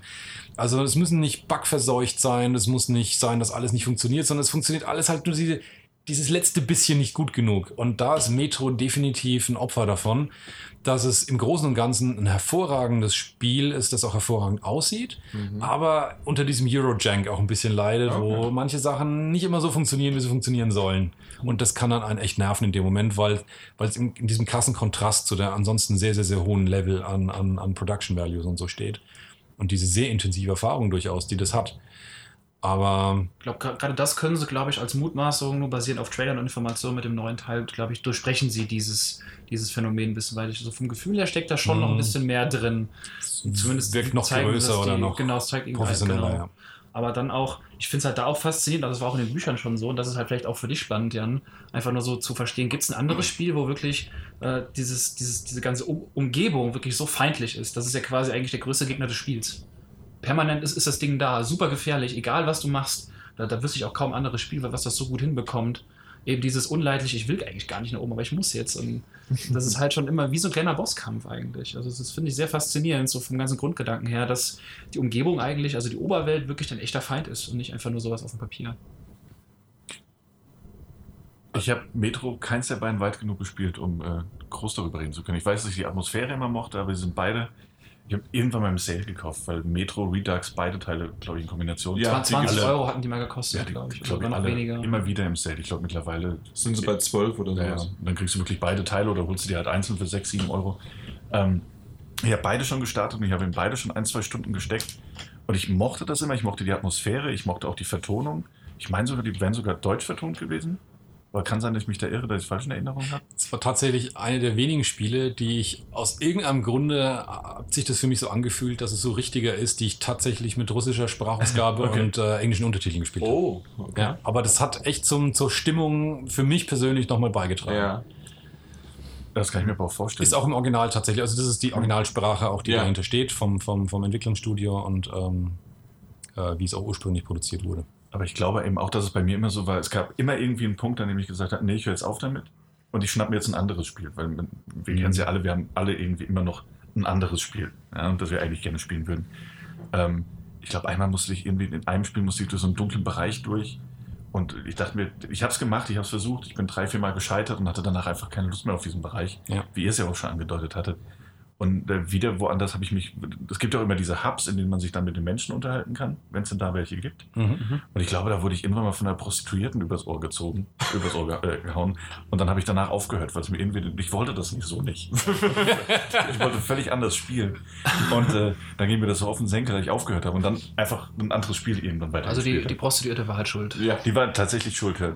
Ich glaube, die wollte mein Geld. Glaub, Nein, die wollte nur, nur deinen Charakter. Mein Charakter. Nein, aber es sind, es sind tatsächlich, es sind gerade atmosphärisch unglaublich dichte Spiele. Ja. Ähm, und jetzt, wo, wir, wo ihr drüber gesprochen habt, ihr habt ja jetzt die meiste Zeit drüber gesprochen, habe ich tatsächlich Lust, das mal wieder reinzuwerfen. Also Dann sollten wir das doch mal zusammen machen, weil also generell, das ist ja auch das irgendwie, was ich nicht so ganz verstehe. Das, das hört sich alles gut an und selbst aktuell würde mich das noch nicht mal irgendwie ab. Äh, davor irgendwie habe ich eine Abscheu, dass es so, sogar ein bisschen spielerisch äh, herausfordernd ist. Und ähm, Die sind tatsächlich recht knackig sogar, ja, das Ja, muss man schon die sind- sagen. Die sind relativ schwere Shooter. ich würde auch gerade sagen- Trotzdem habe ich damit kein Problem äh, in der Hinsicht. Ja, bei, bei mir war es immer so, das habe ich in meinen Sessions bei, bei den beiden Metro-Teilen gemerkt, ich muss schon sehr in der Stimmung dafür sein, das auch spielen zu wollen, mich darauf einlassen zu wollen, weil es Ja. ist eben kein Fluff wie ein Call of Duty, wo ich weiß, oh, ich mache jetzt mal ein paar Missionen bis zum Ja. nächsten Skript, sondern es fordert dich halt wirklich. Und das kann manchmal auch äh, ja, so halt sein, dass man das schon weiß und antizipiert und dann sagt, gut, dann lasse ich die Konsole aus oder spiele halt eben was anderes, wie bei Daniel ja auch. Mhm. Deine Frage noch hin, was noch so ein Spiel ist, das die Umgebung so feindlich darstellt. Also es gibt viele Parallelen, insbesondere weil es ein Spiel aus der Ukraine auch wiederum Stalker, ist. Äh? Stalker, genau. Ja. Das äh, fand ich damals auf dem PC teilweise recht ähnlich. Und was ich noch eine interessante Parallele finde zu einem gewissen anderen polnischen Entwicklungsstudio, das gerade an einem großen äh, Cyberpunk-Rollenspiel bastelt, ähm, die ja, man darf auch nicht vergessen, das erste Witcher eine ziemliche technisch gesehen Katastrophe erstmal war, die sie dann nochmal überarbeitet haben. Dann der zweite, der schon deutlich passabler war und dann erst mit dem dritten Teil so richtig großen Hit gelandet haben. Und ich finde bisher die Parallele tatsächlich bei Metro relativ ähnlich. Also Ja. Ähm, Metro 1 war eine ursprüngliche Version, eine technische Vollkatastrophe. Der zweite war immens viel besser. Selbst wenn man, heute ist der zweite immer noch besser als der erste in der Redux-Version, aber man muss eben nochmal dazu sagen und nochmal erwähnen, dass der erste eben durch die Überarbeitung viel besser wurde, Mhm. als ursprünglich war. Und wenn die wirklich gerade an was richtig großem, dicken arbeiten, warum soll es ihnen nicht ähnlich gehen, dass sie, dass sie ein ähnliches Ja. Kunststück äh, vollbringen? Also durchaus sehe ich auch die Möglichkeit und die Chance. Da ist Potenzial da. Da ist Potenzial da. Ich bin überhaupt überrascht, dass die wirklich noch dran arbeiten. Also tatsächlich waren die beiden nie so die großen Hits. Und der zweite Teil ist halt schon einiges her, Ja, eben, dass es ja. mich wahnsinnig überrascht hat, als die Ankündigung letztes Jahr kam Mhm. für Metro äh, Exodus, dass sie wirklich an diesem Franchise noch weiterarbeiten, weil ich dachte, das hätte sich jetzt gegessen, weil es einfach nicht erfolgreich genug war. Aber weiß das jemand, ob das Studio zwischenzeitlich an was anderem gearbeitet hat? Wäre mir nicht bekannt. Ja, nicht. Also, Mir auch nicht. Das weiß ich auch nicht. Naja, sie haben halt immer die Sales runtergesetzt mit 12 Euro und dann haben sie irgendwann gemerkt, okay, das hat sich, du hast gekauft, ich hab's gekauft, aber und dann. Das hat ja keiner gespielt, aber scheißegal, wenn sie da kauft. Ne? genau, richtig. Und ja, so irgendwie haben sie vielleicht doch ein bisschen noch ihr Geld reinbekommen. Mal Schlusswort von mir nur noch, äh, weil ich die Stalker-Parallele interessant finde. Ich finde auch die ganzen Studios, die aus der Ecke kommen, die haben irgendwie so einen eigenen Artstil, so ein bisschen, Ja. der einfach wunderbar zu diesem Dark and Gritty irgendwie passt. Also die kriegen Ja. das unfassbar geil. Ich meine, du kannst Witcher einen- auch. Du hast so einen schwarzen, uh, ich glaube, die, dieser schwarze Metro-Schacht sieht halt anders aus von einem deutschen Studio oder von einem europäischen Studio als wirklich jemand, keine Ahnung, aus der Ukraine, der da, also es ist, ich weiß nicht, irgendwie so vom Gefühl her kriegen die das irgendwie noch ein bisschen dreckiger hin, Hm. äh, in einer Ja. positiven Art und Weise, dass Ja. man irgendwie das Gefühl hat, hey, das ist irgendwie wirkt authentischer. Deswegen ist ja auch die Atmosphäre der Spiele auch so, so toll jeweils. Absolut. Ja, das kriegen sie wirklich super gut hin. Gut. Peter. Ja gut, dann, dann kommen wir mal ein bisschen wieder in, in gemütlichere Gefilde. äh, wir hatten eben schon mal ein bisschen Strategiespiele äh, angesprochen. Ich bin auch ein Riesenfan von RTS. Habe früher mega viel Zeit in Age of Empires, Command and Conquer, Empire Earth, was Martin nie gespielt hat. Schande über ihn. Äh, und Konsorten gesteckt, Age of, Age of Mythology, alles RTS. Ähm, Rundenstrategiespiele, da habe ich mich immer ein bisschen vor geweigert. Und deswegen habe ich äh, auch eine, eine, große Lücke. Äh, Civilization. Auch hier.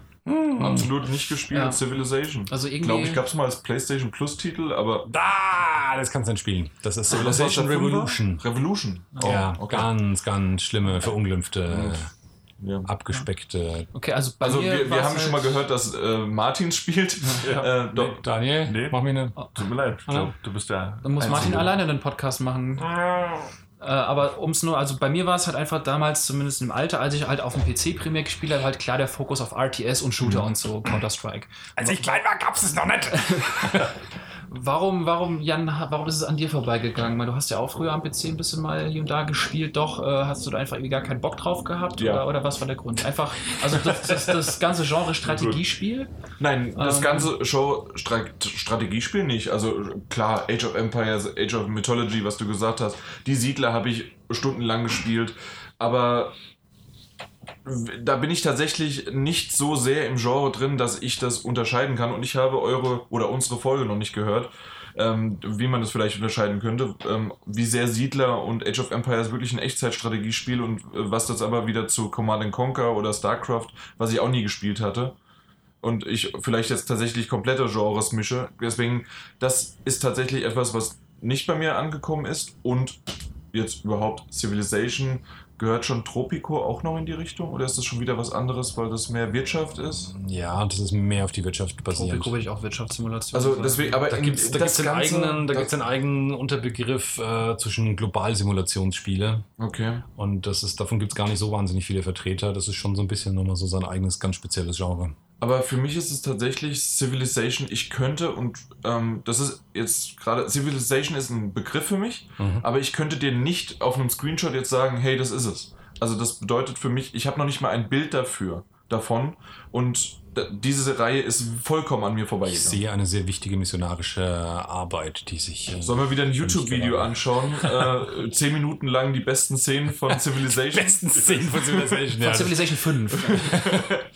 Ähm, kurzer Einschub, äh, wir hatten äh, eben Mass Effect, die Trilogie, die ursprüngliche, uns angeschaut. Die besten Szenen. Missionarisch ist der Martin unterwegs.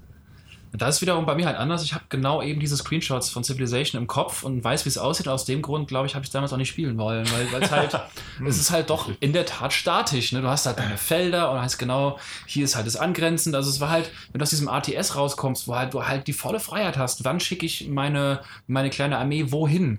Äh, Und wann mache ich was, ohne immer irgendwelche äh, ja, Reihenfolgen abzuwarten? Und jetzt bin ich wieder dran und jetzt ist der Gegner wieder dran und jetzt habe ich hier eine Limitierung und, und da.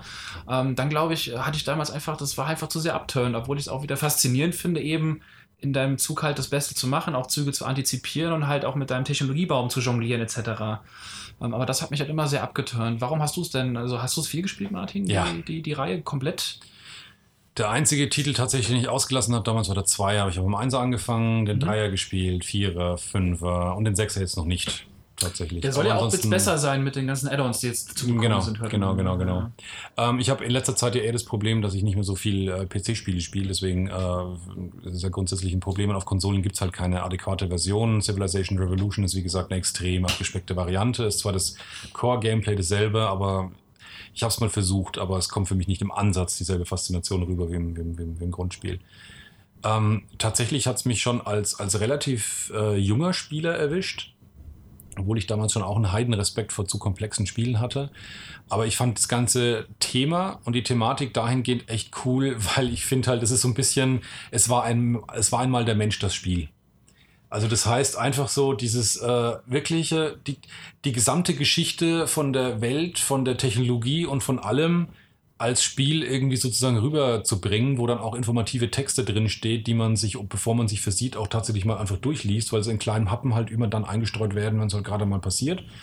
Ähm, das fand ich schon recht faszinierend und wirklich die gesamte Menschheitsgeschichte von den ganz ursprünglichen Anfängen bis zu einem, einer Zukunft, die wir heute noch gar nicht kennen, zu spielen in einer epischen und komplexen Tiefe, ist deswegen, ist für mich vom Thema her schon wahnsinnig interessant und hat mich dann als junger Mensch eben auch schon nicht abgeschreckt, weil das halte ich sozusagen als das große Alleinstellungsmerkmal von Civilization, dass es eines der wenigen komplexen Globalstrategiespiele ist, die so abgespeckt am Anfang anfangen, dass du reinkommst. Das heißt, du hast am Anfang, gibt dir das Spiel so wenig Möglichkeiten, dass du, dass du nicht gleich sofort überfordert bist und eben durch die Natur, dass du dich als, als, als Nation dann Stück für Stück weiterentwickelst und mit jeder Entwicklung dann auch neue ähm, Optionen im, im, im, im Gameplay erst dazukommen, du eine sehr natürliche, sehr langsame, sehr vorsichtige Schritt-für-Schritt-Progression hast.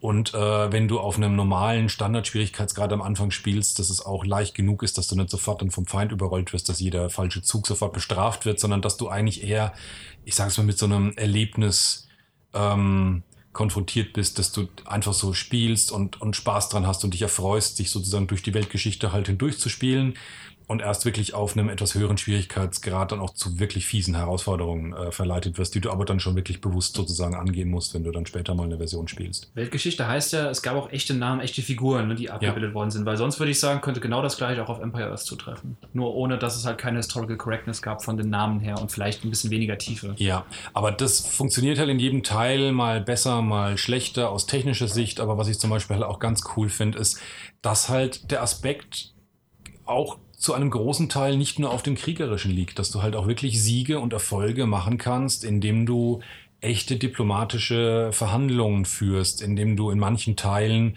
ähm, das Volk eines anderen eine andere Nation bestichst, indem du Führer einer Religion bist, von dem die dummerweise auch Anhänger werden und der Chef dann gar nichts mehr machen kann von dieser Nation, als zu sagen, okay, ich bin dein Freund, weil sonst ist mein Volk gegen mich wiederum als Herrscher. Oder dass du mit deiner glänzenden Kultur erstrahlst oder mit deinen tollen technischen Fortschritten, die du hast, wo du dann in späteren Spielzügen irgendwann die UN-Vollversammlung erfinden kannst, sozusagen, wo du dich dann gleich mal als Vorsitzenden wählen lässt von allen, weil du halt gerade einfach ähm, am erfolgreichsten bist und allein damit eine wahnsinnige Macht auch über andere Völker gewinnst, ohne dass du überhaupt kriegerisch tätig wirst. Also diese, und das klingt jetzt alles wahrscheinlich wiederum sehr einschüchternd und sehr komplex, aber das kommt, wie gesagt, alles im Spiel dazu. Am Anfang hast du einen Siedler, der eine Stadt bauen kann, die äh, drei Rohstoffe produziert, mehr macht die nicht, und einen Krieger, der durch die Lande zieht und Barbaren auf die Mütze haut. Das ist die gesamte Komplexitätstiefe, die du am Anfang, am Anfang hast. Und am Ende hast du irgendwo deine Flugzeugtransporter stehen, äh, auf denen Jäger sind, du hast deine Atomwaffenbasen und der Gegner erforscht seine SDI-Atomwaffenabwehrsysteme, während du im Hintergrund äh, Spionageabwehr gegen andere laufen lässt. Und es entwickelt sich alles so organisch und es ist einfach saugeil. Also die Geschichten, die sich im Kopf spinnen, dieses Thema, wie äh, emergentes Storytelling passiert, ist bei mir bei Civilization immens. Wenn du dich im Internet umschaust, findest du ganze Webseiten, die bücherweise ihr, ihre Geschichte aus Civilization als Story verpacken, Weil du dich wirklich hinsetzen kannst und sagen kannst, ich, ich spinne mir in meinem Kopf so meine eigene Erzählung, wie es mir als Führer geht, was hier gerade passiert. Ich habe einen Nachbar, mit dem ich eigentlich ähm, befreundet bin. Dann sehe ich schon aber, dass der plötzlich anfängt, Truppen direkt an der Grenze aufzumarschieren. Du hast halt eine ganz klar eingezeichnete Grenze auch und du darfst sie erstmal nicht übertreten. Das ist, äh, wenn du keinen expliziten Pakt dazu beschlossen hast, das ist eine Kriegserklärung. Aber irgendwie sammeln sich da immer mehr und du denkst dir schon, äh, sieht nie so gut aus. Und dann plötzlich nächste Runde so, ach übrigens, ich mach dich jetzt mal weg vom anderen, die Meldung, Kriegserklärung und die marschieren dein Land ein und denkst dir nur, oh fuck, hoffentlich überlebe ich jetzt die Invasion aus dem Norden und hin und her. Und es sind solche, und das passiert halt alles so natürlich aus sich selber heraus. Allein nur. Da hört man ja so witzige Geschichten, dass auch mal Gandhi die Atombombe erfunden oder, oder baut oder so. Ja, witzigerweise gibt es eben, witzigerweise gibt es sogar die, die, die, die, Ge- die Empfindung, dass von der KI, die da am, am Werk ist, Gandhi sehr gerne tatsächlich die dann auch abwirft. Also, dass du sehr gerne von Indien eben mit Atomwaffen zugeschissen wirst, ja. Alternative History, ja. Ja. Aber okay, also das, das hört sich tatsächlich gar nicht mal so schlecht an, aber ähm, wenn ich, je mehr du darüber erzählt hast, ich glaube tatsächlich habe ich schon mal irgendwie, wenn dann unten rechts so aufpoppend Cleopatra, Caesar oder halt auch Gandhi dann in so einem leicht comicartigen ähm, Ja. dargestellt wird. Seit dem vierten Teil haben sie das so gemacht. Okay, Mhm. genau. Also dann habe ich vielleicht doch schon mal das ein oder andere Bild davon gesehen, aber ähm, wie sehr ist das denn nur sozusagen, ich klicke mich und klicke mich mit irgendwelchen Freunden durch oder habe dann einen Handelspartner oder habe dann halt Feinde? Und ich, ich baue aber wirklich meine Zivilisation auch auf und äh, äh, habe dann wie in einem, kann ich mir das auch vorstellen, trotzdem in einem Age of Empires oder Siedler, dass man wirklich aber auch seine Einheiten von A nach B bringt. Ja, also du hast ein, feldbasiertes äh, System. Bis Civilization 4 waren es viereckige, danach äh, Hexfelder. Und es ist halt äh, rundenbasiert, das heißt, du gibst Befehle pro Stadt. Kannst du immer sagen, was die Stadt tun soll, was sie produziert, was sie macht, kannst deine Ressourcen ein bisschen lenken, ob du mehr Geld in Forschung oder mehr in andere Dinge steckst und kannst jede Einheit, die du tatsächlich auf dem Brett physisch hast, die bewegst du pro Runde hin und her.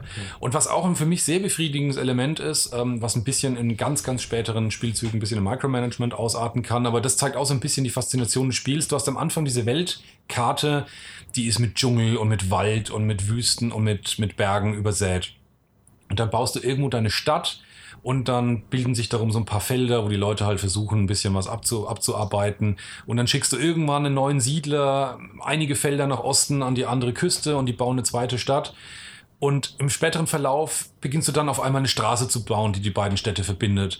Und dann beginnst du praktisch äh, Regenwälder abzuholzen und du beginnst auf einmal Felder und Minen herzurichten. Und auf einmal entwickelt sich wirklich, wenn du auf die Karte guckst, eine richtige Zivilisation eben mitten in diesem, in diesem, in diesem, in diesem Dschungel. Und ähm, das fühlt sich einfach grandios an, wie aus dem Nichts von diesem einen Siedler, den du am Anfang hast, diese gewaltige Zivilisation über die Zeit hinweg entsteht. Okay, also dementsprechend namensgebend genau das. Und deswegen habe ich so ein bisschen mal in dem Fall wirklich nach dem Gameplay gefragt, wie das äh, funktioniert und was da die Faszination ist, weil Mhm. das ist tatsächlich anders nicht zu beschreiben bei diesem Spiel. Ja, ja. Wer keinen PC hat oder PC spielt, wie gesagt, auf Konsolen gibt es es nicht, aber eine Version, die kann man durchaus empfehlen, das ist Civilization 6, gibt es als komplett, nicht abgespeckt, komplett Vollversion für iPad. Ich bin mir nicht sicher, ob auch für Android-Tablets, aber Aha. das kann man auch, ich weiß nicht, wie weit man spielen kann, aber die kannst du erstmal kostenfrei runterladen und kannst es dann auch schon mal tatsächlich auch anspielen, ausprobieren und dann für Und dann Vollpreis halt gegen freischalten. Premium-Währung und Einmal freischalten und dann ist Okay. das Spiel, ja. super. Ja, Dann Geht der Ball zu Martin weiter. Ja, der letzte Teil, also das ist eine Serie, die muss man nicht gespielt haben, bin ich der Meinung. Die habe ich jetzt auch ausgelassen. Ich habe ansonsten alles, alles sozusagen hinter mich gebracht und gesagt, das ist das, was man skippen kann, das ist nicht so relevant. Die Rede ist von GTA. Ich Also habe die- kein einziges Grand Theft Auto gespielt, rede aber immer sehr gern mit. Also die neue Folge ist also jetzt nur noch dann Daniel, Peter und ich. Nee, aber wirklich gar nicht. Also nicht mal mehr früher diese Top-Down. Äh, Der erste, wie geil der erste war, wie geil der zweite war. Als dann der Sprung in die dritte Dimension war. Wie, wie ist das überhaupt an dir vorbeigegangen? Ich verstehe das Mm, nicht. Das heißt nicht vorbeigegangen, aber tatsächlich, also als der Sprung in die dritte Dimension kam, habe ich den dritten Teil mal angespielt, aber das konnte mein PC einfach damals nicht. Okay. Der konnte das nicht abhaben. Und ähm, vom Setting her, war ich damals als äh, Jugendlicher echt froh, den 80ern entwachsen zu sein und habe deswegen dieses 80er-Look von, von Vice äh, Vice City. City gar nicht abhaben können. Ich habe es geliebt. ging mir voll auf den Sack, wenn ich es nur gesehen habe. Ich habe diese furchtbare Zeit erlebt und ich war froh, dass sie vorbei war. Damals die PlayStation 2 dann auf Englisch gestellt, damit man die Uncut-Version von Vice City haben konnte. Es war genial. ja, genau. Ja. Aber auch als du quasi bei City hättest spielen können, hattest du trotzdem kein Interesse, dann GTA 3 zu spielen. Weil es dann vielleicht dein PC hergegeben hätte. Nee, das ist so dasselbe Problem wie auch heute schon, dass ich da andere Sachen zu spielen hatte. Okay. Hm, okay.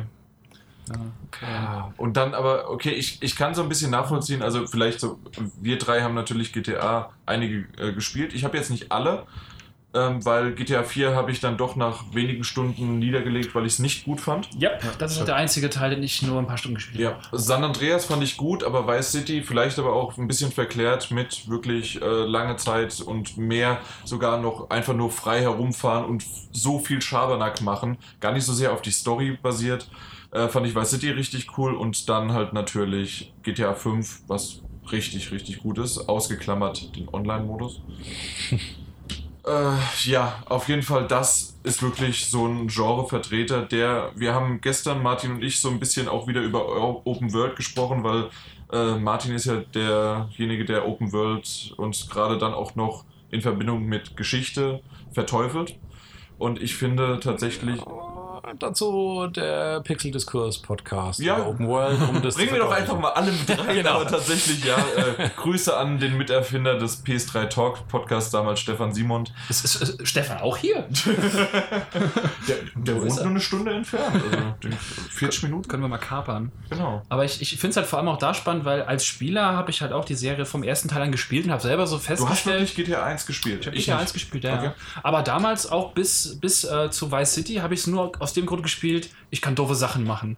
Also Ja. die, die Story, bums egal. Äh, vor allem GTA 3 war extrem, ich meine, damals kamst du bei uns auch nicht drum herum. Um Schulhof ging halt die, der gebrannte Rohling rum, ne, wie es halt so war. Da war auch sogar dieses Add-on Stuntpark mit drauf, wo du mit deinem Auto dann ganz viel dummes Zeug in diesem Stuntpark machen konntest. Auch fantastisch. Aber dann so mit GTA 4 äh, ging mir auch ein bisschen auf den Keks, auch wegen der ganzen Synchronisation und so. Das fand ich nicht so toll mit dem Nico Bellic. Und dann GTA 5 war wirklich so die, die, dieser Swift, wo ich mir auch gemerkt habe, ich habe Bock auf eine geile Story und die Charaktere bieten es. Ja. Und das, die Verflechtung, die hat auch Sinn gemacht alles. Also du hattest da irgendwie beides. Und ich finde es eh schön, wenn, wenn du mit einer Serie größer wirst und auch selber merkst, wie du dich ein bisschen veränderst. Eben hin, hin vom, oder weg vom, ich mache nur Blödsinn und mache alles kaputt, bis hin zu, ich habe eine, eine, eine tolle Geschichte und kann aber immer noch alles kaputt machen, wenn ich Bock habe. und das ist halt, ich fand, die Reihe gibt halt so viel spielerischen Freiraum wie vielleicht sonst nur ein Just Cause. Ähm, und es war halt immer super reizvoll. Also ich fand das immer geil und finde es auch heute geil und freue mich auf den nächsten Teil auch. Liebend gerne. Also wie, wie ist es bei dir gewesen, Daniel? Mit welchem Teil hast du angefangen? Ich habe mit dem ersten angefangen. Auch mit dem auf ersten, der, sehr auf der schön. Playstation. damals, ne? Hm, genau, ja, habe ich Ähm, auch. Ja. Und das hat riesen Spaß gemacht. Also da einfach, du hattest dann diese komischen, schrägen 8-Bit-Pixel-Blutflecken auf der Straße, Ja. wo du dachtest, na, es gab immer dieses eine Auto, cool. was du von oben gesehen hast, was immer super schnell war, dieser Ja. Sportwagen. Den Und hat das man immer versucht schnell, zu bekommen. Das, das viel zu schnell war, um es eigentlich zu steuern. ja, das war ja alles nicht so einfach damals. Ähm, und dann den, den Wechsel in die dritte Dimension in, mit, mit GTA 3 auf der PlayStation 2 gespielt. ich habe es auf dem ähm, PC gespielt. Ja. Man merkt, ich, mit dem PC hatte ich nie so viel zu tun. Ja. Ähm, und das, das war halt auch, also das war so, so, so, so, für GTA war das der gleiche Sprung wie damals für Super Mario in meinen Augen. Es war ein Augenöffner Dieses- als, als, als Spieler damals. Ja. Und ähm, man konnte ja alles Mögliche machen. Was, was du heute auch noch machen kannst, was heute selbstverständlich ist in GTA, war das erste Mal in 3D. Und äh, Vice City habe ich auch nie durchgespielt. San Andreas fand ich, fand ich ganz furchtbar, weil mir das zu viel war. Das war Ähm, mein Favorit sogar, mit der, echt? mit der Grove Street und weil so. Mir, also das ging mir einfach, da ging mir, ich kann mich auch noch an die Story nicht mehr erinnern. Ich weiß, es ging um diesen Typ, der bei der Oma gewohnt hat oder so. ähm, mehr weiß ich gar nicht Spoiler! mehr. Sorry. Und dass du dich irgendwie, dass du dich aufpumpen konntest, du konntest aber auch dick werden. Ey, du konntest konntest richtig dein- fett werden, total Ja. gut. Ja. dann konntest du Fahrrad fahren und alle damals so, ja, aber ich fahre nur noch Fahrrad. Also ich, Ähm, ich, Martin, ich muss warum sagen, hast du das nicht gespielt? Ah, Ich muss sagen, ja. ein, eines, der geilsten, eines der geilsten Momente in meiner Spielelaufbahn ist genau diese Szene. Du stehst dort, siehst das Fahrrad an der Wand stehen und kannst draufsteigen und es macht so viel Spaß, mit dem Fahrrad zu springen, durch Gärten zu ballern, Abkürzungen zu finden. Das fand ich ein Augenöffner auch damals. Und Dieses dass deine neue Ausdauer Vehikel. dann auch Ja, äh, da. und du musstest ein bisschen jonglieren mit der Ausdauer, genau, du musstest essen. Äh, und, und allein das mit dem Fahrrad fand ich faszinierend. Also ich finde, Okay. das Spiel hat, macht schon vieles richtig. Ja, das, ich weiß nicht, wurde nie warm damit. Aber man hat es halt gespielt, weil alles gespielt hat. Und weil es auch damals ziemlich einfach war, an dieses Spiel ranzukommen. Ähm, War es, eine kurze Frage noch, sorry mal für die Unterbrechung, war es für euch auch reizsam, immer das Ganze so weit auszureizen und so eskalieren zu lassen, bis halt die Armee kam und dann ja, bis die versuchen, Panzer kommen, dann natürlich. versuchen, so lange wie möglich Ja, durchzuhalten? klar, bis das war natürlich. komplett voll ist. Ja. Ja, okay, das ist. Ähm, Und natürlich von Vice City bis heute noch die auf der PlayStation 2 natürlich die äh, Cheat Codes auswendig mittlerweile dann natürlich. Äh, Oh, da spawnt ein Panzer vom Himmel, dann nehme ich Genau, richtig. Also das ist natürlich, also so die Kombination auch daraus, dass du halt so viel Schwachsinn in dieser Open World machen kannst, in diesem Mhm. Baukasten. Und ähm, das war tatsächlich vielleicht auch heute noch in GTA 5 oder äh, weitergeführt jetzt in GTA Online, weil du es halt auch noch mit deinen Freunden machen kannst, ist, denke ich, sicherlich auch eine gute Faszination da dran. Und ich finde einfach, dass GTA, das über die, das, wir reden von einer Reihe, die nur, in Anführungszeichen, sechsteilig ist, die über 20 Jahre, ich meine, wenn ich richtig sehe, 97, Sieben. sind sieben Teile? Vice City und Ah, äh, Selbstverständlich, Andreas. natürlich. Wir haben, Hast du auch China Wars oder mitgezählt oder nicht? Boah, okay, wenn du, wenn du noch die Mob, äh, wenn du die, Das war witzigerweise einer der bestbewertetsten von allen. ne? Richtig, ja, genau, richtig. Richtig, der, richtig. der war super bewertet. Ja. Okay, stimmt, die habe ich total vergessen, aber natürlich. Ähm, aber wenn man sozusagen das so sieht, ähm, ich bin nicht von GTA übersättigt. Sie, äh, das Mhm. hat wirklich Rockstar geschafft, es irgendwie hinzubekommen, äh, dass man keine Übersättigung hat und wenn jetzt irgendwann, jetzt kommt ja erst Red Dead Redemption 2 raus, aber wenn irgendwann ein GTA 6 rauskommen wird, das Niemals, niemals. Dafür läuft online viel zu gut. Glaub, meinst du? Also aktuell habe ich den Eindruck, ich meine allein schon, dass es nie ein Add-on, äh, ein Singleplayer-Add-on gab fürs Fünfer, ähm, was sie zugunsten des Online-Modus komplett gekippt haben, obwohl es am Anfang definitiv vorgewesen ist, äh, Mhm. lässt für mich persönlich nichts Gutes. Die, die verdienen sich ja einen goldenen Arsch mit, mit GTA Online.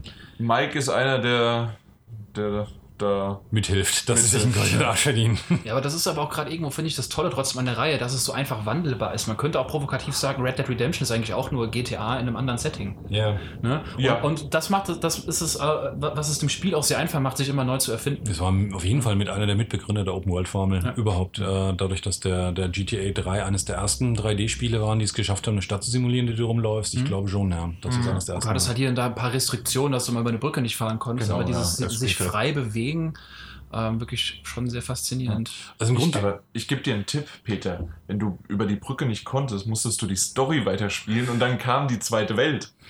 Ah, danke, Unter anderem in Vice City. danke Jan. Ich habe einmal noch in der ersten, auf der ersten Insel. Ich auch, bei Vice City auch. Ich habe das erst wirklich Jahre später, habe ich die freigeschaltet. Ich nicht. ja, aber Martin, Ich hab- was, was, so, was, es haben ja so ein paar Argumente mal so reingeworfen, so dieses auch, glaube ich, schon was durchklang, dieses Boys will be Boys Ding.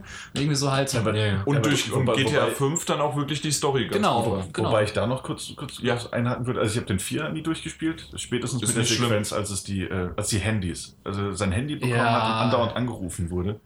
ja. Und ich habe dann immer stumm geschaltet und habe Spiel installiert. Und mit dem Fünfer wurde ich tatsächlich gar nie warm. Ich habe den zwei oder dreimal angefangen. Ich habe den auf der PlayStation 3 angefangen und habe ihn dann nochmal auf der PlayStation 4 angefangen. Auch nie durchgespielt. Wirklich, Also, ja, Trevor und Michael sind das, doch das, so das, super. Das sind tolle Figuren, aber das Spielprinzip ist halt immer noch das gleiche. Und Okay. daran hat sich halt nichts geändert. Also dieses von A nach B fahren, dann hörst du dir im Auto die ganze Zeit irgendwelche dummen Sprüche an. Also das, das damit wurde ich dann halt, weißt du, ich habe es dann immer mal wieder, wenn Leute da waren, haben wir es angemacht und dann dieses Boys will be Boys, also diese offene, offene Sandbox genutzt, um halt einfach, einfach Blödsinn zu machen. Ähm, oder mal, mal wieder äh, Sexarbeiter zu prellen oder was auch immer. Ähm, Ich sehe da ein hast- Muster du, bei Ich wollte gerade ne? sagen, danke, danke Peter. er hat Okay. endlich die, Re äh, na, die, die, mein Gott. bei, ja, bei Metro konnte es halt nicht und Ja. dann deswegen fand Ja. das scheiße. Jetzt hast du da eine extra dafür noch mehr abgeknallt. richtig. Nachdem du. Okay. Eieieiei, Leute, Leute, Leute. Das macht Die man haben- halt in GTA. In, GTA in, macht man in, das, in ja. Vice City haben die richtig viel Kohle immer gehabt. So. Das hat sich gelohnt. In, aber nur wenn du Wir auf nähern, uns, wir gestellt nähern hast. uns Punkt 1 meiner Fotohalte. Tatsächlich ohne Scheiß äh, für, für GTA. Also ich habe GTA 5 schon seit langer Zeit auf der Platte im Sinne von, ich bin mir dessen bewusst, dass ich das spielen muss, wenn ich in irgendeiner Form äh, dazugehören will, sozusagen, mit diesem Gaming. Ne? Auf der PS4 hast du es auf der Auf der PS4, ja. Sehr gut. Genau, und die neue, die neue Variante, ja. Ähm, aber, ähm, also 3 ging, wie gesagt, damals nicht ähm, wegen technischen Restriktionen. Äh, Vice City nicht wegen dem Setting.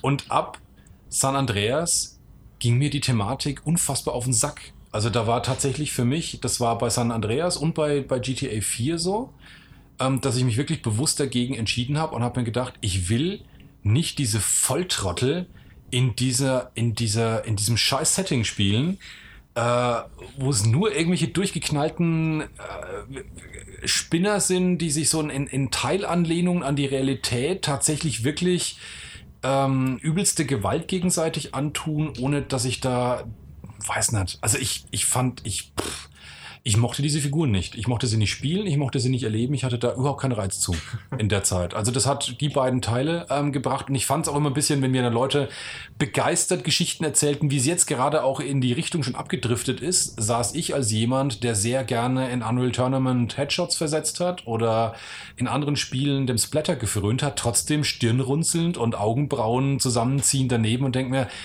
und das macht euch Spaß? Ehrlich? Also irgendwie wird es jetzt zunehmend geschmacklos, was ich hier höre. Ich- also das war tatsächlich für mich ein ernster Punkt, als jemand, der immer schon gegen die Zensur in Deutschland von Spielen war, der immer schon Uncut-Varianten wollte, der schon immer auch gewaltbetonte Spiele mochte. GTA fand ich ging irgendwie immer im Geschmacklosen für mich einen Schritt zu weit. Ich, ich gehe davon aus, dass bei mir war natürlich auch noch ein bisschen was das Alter einfach, weil genau bei Vice City müsste ich so zwischen 14 und 17 gewesen sein. Ja. Wir waren wahrscheinlich alle viel zu jung für diese Art Ja, von absolut. Spielen, als Also, das gespielt das- Und in dem Punkt. Alter wollte ich den dritten unbedingt spielen und konnte es nicht, weil PC war nicht so schwer. Genau. Sei froh. Ja, aber auf jeden Fall, ich glaube, das hat natürlich auch was damit zu tun und gerade auch noch in der Hinsicht, dass man halt einfach gar nicht so sehr für äh, Story anfällig ist, sondern wirklich nur um diesen Spaß herum und dass man einfach stundenlang irgendwie einfach nur mit einem schnellen Auto irgendwie über welche Plattform drüber springt und Stunts macht und mit dem Motorrad fährt. Dabei die Musik, die haben wir noch gar nicht erwähnt, die wunderbar ist mit den Radiosendern und äh, man dann mittlerweile irgendwie gerade auch in den älteren Teilen das mit auswendig lernt, was die halt auch erzählen und immer wieder irgendwelche Telefone Wenn sie nicht rausgepatcht werden. Wenn sie nicht rausgepatcht werden nach zehn Jahren, natürlich, weil dann irgendwann die Lizenzen auslaufen, weil wer konnte das denn ahnen, dass Ja, ein ja. Spiel älter wird als zehn Jahre? Aber das sind echt schöne Dinge. Ich glaube, jeder von uns hat vielleicht das auch Ja. gemacht, auch wie, wie lange kann ich jetzt denn mit dem Wheelie auf meiner Motocross-Maschine durch die Stadt ballern? Aber das dazu ist jetzt, geil. dazu jetzt aber noch mal einen zweiten Hinweis auch, und das ist auch so eine Sache, die ich nie verstanden habe, ähm, in der Verschmelzung, weil ich finde, du hast vorhin gesagt, das, das wirkt so harmonisch äh, oder so ähnlich hast du dich ausgedrückt. Ich finde, nach dem, was ich gelesen habe, und es ist ja alles nur von Hören und Sagen bei mir, finde ich trotzdem schon als Beobachter, dass einerseits das, was ich über die Geschichte erfahre und über die Charaktere, was die tun, wir hatten das Thema gestern Abend auch schon, und auf der anderen Seite die Open World und das, was du darin tust, überhaupt nicht zusammenpasst. Du spielst irgendeinen daher ein bisschen abgehalfterten Das Bankräuber, der seine Open- Familie ja. Probleme hat und dann jetzt einen großen Bankraub im Geheimen plant mit seinen Buddies und in seiner Freizeit in die Stadt geht, bis die Panzer kommen und ihn, verli- und ihn verfolgen. Du findest also das Fallout ist so. auch gut. Fallout macht genau das Gleiche. Hast du selber, selber erwähnt. Da hab, ich habe die Folge ja gehört mit, mit der Stefan. Oh, Es gibt, aber nicht den, es gibt aber nicht den Reset, das hat die Konsequenzen. Dann löscht du die ganze fucking Stadt oder die ganze Siedlung aus und dann ist die ausgelöscht und dann bleibt die so. Und das ist das, was du als Charakter getan hast. Und du hast dann nicht plötzlich einen Reset und sagst, ah ja, du hast gestern hier die Stadt mal aufgemischt und bist von drei Panzern überrollt worden, aber heute bist du jetzt wieder jemand, der in der, von der Polizei nicht so, es geht auffällt. um das Reset. Ich dachte um das eigentliche machen können. Ja, Weil genau. bei GTA ist ja genauso, oh, die, der nächste Bankraub steht dann, oh, ich gehe erstmal eine Stunde, eine Stunde golfen in, in Ruhe oder so. Genau das ist bei Fallout ja auch so. Es geht um das Reset. Ja, ja, aber du kannst zum Beispiel halt in Fallout nicht in eine Stadt gehen, kannst sie zur Hälfte einäschern und dann einfach morgen wiederkommen und dich irgendwo in eine Kneipe setzen und da einen trinken, sondern da schießen dich dann einfach alle zu Klump. Ja, okay. GTA ist halt kein Rollenspiel in dem Sinne, dann die alten Ja. zumindest nicht. Ne? Das ist halt Apfel mit Birne in dem Fall. Ja. Dann, ja. Ja, okay, also da. Das Ja, ist ich, aber- ver- ich vergleiche es ja nicht mit Fallout. Nein, ich sag ist, einfach das nur, ich, Punkt von dir, den du dann halt nicht magst, ja. ja, das sind so, so zwei Spiele in einem, wo ich mir denke, und das war eben auch schon ein Vergleich, den ich im Gespräch äh, mit Jan gestern Abend schon hatte, wo ich mir denke, wäre ähm, Life is Strange ein besseres Spiel, wenn Arcadia Bay als Open World da wäre, wo ich eben auch noch rumlaufen könnte und irgendwelche, was weiß ich, Tiere fotografieren könnte und irgendwelche anderen Checkpoints abgrasen könnte. Oder wäre vielleicht die Story von GTA 5 sogar besser, wenn dieser ganze Open World Kram weg wäre und ich mich auf die Story dieser drei Charaktere konzentrieren könnte. Und da habe ich schon gestern, und jetzt sind wir wieder, wir drehen uns jetzt im Kreis, aber jetzt mit Mikrofon sozusagen. äh, und zwar, ich, ich kann es nicht genau beschreiben, warum, aber für mich gehört die Open World zu der Geschichte jetzt mittlerweile, weil in GTA 5 bin ich nicht stundenlang rumgefahren und habe die ganzen lustigen Sachen, wie ich sie aus Vice City erzählt hatte, ähm, habe ich gemacht, sondern ich bin wirklich der Geschichte gefolgt. Äh, bin natürlich ab und zu mal innerhalb dieses Charakters vielleicht von, von A nach B ein bisschen länger und über ein paar andere Umwege noch gefahren und habe mal geschaut, was man noch machen kann. Aber im Grunde bin ich stringent der äh, Geschichte gefolgt und das gehörte aber trotzdem für mich dazu, dass diese Welt so offen ist, weil sie eine Open World, weil GTA dieses beschreibt. Und das, das kann man sicherlich auch in einer Art und Weise, in einer stringenten und zusammengefassten äh, Singleplayer-Kampagne, die relativ in Anführungszeichen schlauchartig sein kann, aber für mich gefühlt fühlt sich diese Stadt, auch wenn dann, wenn man diese Punkte anvisiert, dann werden sie geladen und dann werden teilweise auch Sequenzen und ähm, auch KIs irgendwie rein projiziert, die vorher gar nicht da sind. Extra für diese Mission. Und das Ganze fühlt sich aber für mich als Ganzes an. Es gibt dieses Freiheitsgefühl, wirklich auch mal nach links und rechts dann zu fahren. Ja, auch das. Hast du bei L.A. Noir zwischen den Missionen bist du gefahren oder hast du die geskippt? Weil das ist so vom Gefühl her genau das, was du gerade beschreibst. L.A. Noir nicht gespielt. Okay, schade, weil du hast halt auch die Option, ganz schlaurig zu spielen, wie in Life is Strange, nur von Szene zu Szene zu hüpfen. Und alle Fahrpassagen da- dazwischen, wo du auch links und rechts in der Welt rumfahren kannst, wo du halt nicht viel machen kannst. Ähm, also ich. Da war es bei mir bei. Mafia 2 so. Mafia 2 war eine Open World, die ich nicht gebraucht hätte. Und ähm, bei GTA Mhm. äh, kann ich sie, äh, äh, brauche ich sie, obwohl ich sie äh, nicht nutze. Ja? Also ich glaube, eine, eine Open World, einfach nur, dass sie da ist und dass du sie begehen kannst, dass sie hübsch aussieht, das, das fasziniert mich auf verschiedenen Weisen auch immer wieder. Das hat mich auch bei LA Noir fasziniert und ich habe mir LA eine Zeit lang angeschaut.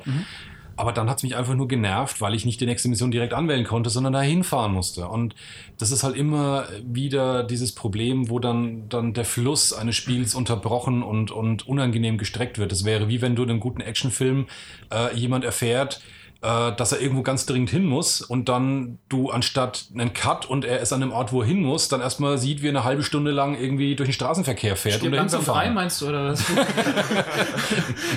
Ja, das war Nee, das, ähm, ich, ver- ich verstehe es. Also du hast hättest dann schon hierbei, dass es halt stringent ist, dass auch Entscheidungen Konsequenzen haben, wie du sagst, ich metzle Ja. ja. ab. Und dass du dann vielleicht im Hauptmenü aber noch einen anderen Optionsbutton hast, Sandbox-Modus, und da kannst du halt deinen dein, dein Dünnpfiff machen, der aber keine Konsequenzen hat. Ja, von mir aus, ja. Okay. Das würde, würde mir wahrscheinlich besser, besser gefallen, aber ich habe dann echtes, echtes ähm, äh, Problem, eine Beziehung zu dieser Open World aufzubauen, wenn ich, wenn ich diesen Disconnect habe, dass ich dann machen kann, was ich will und fünf Minuten später ist alles wieder geresettet und es hat alles keinen Einfluss und, und es passt halt, wie gesagt, nicht zu meinem Charakter, den ich da eigentlich spiele und es passt nicht zu, zu der Geschichte, die mir dieses Spiel eigentlich erzählt. Äh, Weil es halt ähm, das eine gar keinen Einfluss auf das, andere, auf, dem, auf das andere hat. Da merke ich sehr, dass du wirklich als Rollenspieler Ja. das angehst. Auch gerade Wahrscheinlich, gedacht. ja. Ich meine, im Endeffekt hast du aber trotzdem die volle Kontrolle. ne? Du kannst die GTA 5 morgen spielen und kannst es aber so spielen, wie du es für korrekt empfindest. An jeder Ampel halten, wenn Genau. das rot wird. Das, kann, geht. das, Ja, das, das kannst du glaub- absolut machen. Das ich macht glaub, halt auch jeder so versucht das mal, oder? Ja, genau. Also- es gibt ja auch Missionen, wo du dich sogar korrekt Ja. verhalten musst. ja, richtig. Aber das ist jetzt die spannende Frage eben dann. Und ich glaube eben, und das ist, dann komme ich genau zu, meinem, zu, meinem, zu meiner These zurück, wenn du das halt alles weglässt, ähm, dann ist es, glaube ich, ein schlechteres Spiel, wenn du trotzdem halt jedes Mal nach jeder Mission wieder irgendwo hinfahren musst und äh, dich wieder durch diese Open World in Anführungszeichen quälen musst. Ähm, wenn du damit wiederum nichts anfängst, dann ist es ein schlechteres Spiel als ein Spiel, das dich einfach direkt zum Ort des Geschehens bringen würde, weil es halt nur Füller ist. Und dieses sehr durchschaubare Ding, jedes Mal, du fährst, also das habe ich schon so hundertmal gehört von Leuten, die auch sagen, das nervt sie inzwischen an GTA. Äh, typische Aufbaumission, fahr erstmal dahin, hol jemanden ab, der setzt sich rein, laber dich dann voll, du fährst fünf Minuten durch die Stadt, dann steigt er aus, dann kommt er wieder hin, dann fährst du zum nächsten Checkpoint, er labert dich wieder voll und da gibt's dann eine Schießerei und dann fährst du wieder heim. Und so, oh ja, das ist so Missionsdesign von gefühlt 1980 irgendwie, ich weiß auch nicht. Würde ich nicht so unterschreiben wollen, so 100 Prozent. Also so eine Mission gab es sicherlich auch schon, aber wenn du GTA so nicht gespielt hast, was ist es doch für dich etwas Neues? Ja, es, ist es, es langweilt mich schon beim ersten Mal zuhören. Ach so, okay. Also ich finde, das ist wirklich schön inszeniert. Das, was der zu- einen Richtig. zulabert, Es macht kommt auch immer auf, auf, das, Spaß. auf das Was auch an. Was, was Ja. kriegst du für eine Info? Manchmal ist das ein- eine geile Nebeninfo, die halt im Kontext mit einer vorherigen Mission irgendwie Ja. witzig ist oder spannend ist oder dir noch ein bisschen mehr dich in das, ins Lore reinzieht. Aber das Wenn ist natürlich nur Bullshit ist, Ja, dann aber das, du das nicht. aber das ist ein schönes Beispiel, wenn ich wiederum dann mir äh, so ein Spiel wie Detroit anschaue, wo ich sage, jeder Dialog ist geil, weil auch geil gespielt ist. Wenn Dialoge mir nur so verkauft werden, dass ich praktisch nur Audiologs habe, während ich ein blödes Auto fahre, ähm, finde ich, geht auch echt was verloren, um, um Content auf eine sehr geile Art und Weise rüberzubringen. Und das zeigt zum Beispiel Detroit, wie man sehr geile Art und Weise Inhalt rüberbringt, indem ich einen geil inszenierten Dialog habe, der spannend sein kann, ohne dass das explodiert, ohne dass irgendwas ist, sondern indem einfach nur zwei virtuelle Figuren sich gegenüberstehen und das geil machen. Aber wie gesagt, ich habe ja nur ein Audiolog und ich war ein Auto dabei. Brrr. Ja, Hui. also es, es gibt sicherlich so die eine Szene von GTA 5, die jeder mittlerweile schon gesehen hatte, dass man ähm, als Michael seine Tochter vom, äh, von einem fahrenden, also auf dem Anhänger fahrenden Schiff befreit. Und man fährt mit dem Auto hinten dran und das Ganze, während die Dialoge, das Schreien, das Machen, das Tun und wie dann irgendwie dann doch ein bisschen auch was explodiert und wie das Ganze inszeniert worden ist, das ist nicht nur ein Audiolog. Und deswegen, es, es macht Spaß. Ich, ich kann einiges nachvollziehen, was du gesagt hast. Du hast aber nicht recht, weil wir sind zu dritt. Ja, ich meine, im Fünfer, Habt alle kein Civilization gespielt. im, im Fünfer ist halt klar schon viel Scripting dabei, die das Ganze schon besser machen, aber ich meine, diese Punkte, dass irgendwas langweilig oder gezogen wird, findest du in jedem Spiel, wenn die halt findest. Ne? Du musst es halt einfach mal selber gespielt haben und mal ausprobieren, wie gewichtig das für dich ist. Ja, aber das ist wahrscheinlich so mein, mein Grundproblem, dass ich mit vielen aktuellen Spielen habe, zuletzt eben auch Mass Effect Andromeda, da kommen wir noch dazu heute, ähm, bezüglich langgezogene Spiele. Ja. Dann, Ich glaube, ich, glaub, ich mag einfach Autos nicht.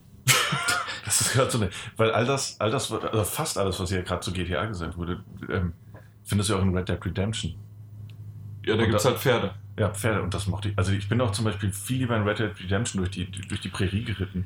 Zum hundertsten Mal die Ich gleiche möchte das Strecke. Thema jetzt nicht ganz aufmachen, aber ich habe Red Dead Redemption sogar durchgespielt Ja. und ich fand es maßlos überbewertet. Echt? Ja. Der Charakter hieß so, genau. Ma Mars. Oh. Aber ansonsten ist es, ich finde es nicht überbewertet, es war echt schön, Das es hat Spaß Spiel. gemacht mit guter Musik, mit tollen Charakteren zu der damaligen Zeit. Also ich, Another Story von another. ja, Ja. genau. Ich glaube, packen wir zusammen und Ja, ja, ja. Wir haben von nicht allzu langer Zeit die E3 besprochen und es steht schon wieder die nächste Messe vor der Tür. Leider eine Messe, obwohl sie hier in Deutschland stattfindet, äh, in der ich dieses Jahr nicht äh, vor Ort sein kann und so wie es aussieht, leider auch wohl Peter nicht. Aber die zwei anderen Personen, die hier anwesend sind, äh, werden ausführlich Bericht erstatten und wir kriegen ja trotzdem aus der Ferne auch einiges mit. Ist ja nicht so, als würden wir über die E3 zum Beispiel auch nicht sprechen, nur weil wir nicht jedes Mal vor Ort sind. Ähm, das ist ja dann doch eher die Seltenheit. Deswegen wollen wir uns heute einfach mal die Frage stellen. Gamescom steht vor der Tür und ähm, wie schaut es denn aus mit diesem Jahr? Was erwarten wir uns? Haben wir Vorfreude? Gibt es besondere Themen, auf die wir schielen, äh, die uns brennen? Wie stehen wir insgesamt zu der Messe heute im Jahr 2018? Das ist ja jedes Jahr aufs Neue so ein bisschen Thema, gerade auch in der Nähe zur E3. Ist das gut? Ist es schlecht? Wie schaut es dieses Jahr aus? Gibt es genug Neuigkeiten? Was erwarten wir uns? Und ähm, ja, das wollten wir einfach mal relativ formlos in die Runde werfen und äh, alle gemeinsam darüber schnacken. Was erwarten wir uns denn 2018 von der Gamescom? Jan. mal wieder und genau das, was ich im Grunde, wofür ich die Gamescom schon seit Jahren toll finde, Celebrate the Games. Ganz einfach. Das bedeutet, wir sind in Köln, wir treffen uns alle, wir sind alle Freunde auf eine gewisse Art und Weise, obwohl man sich gar nicht kennt. Man hat alles, äh, alle dasselbe Hobby, nicht dieselben Genres, aber zumindest dasselbe Hobby.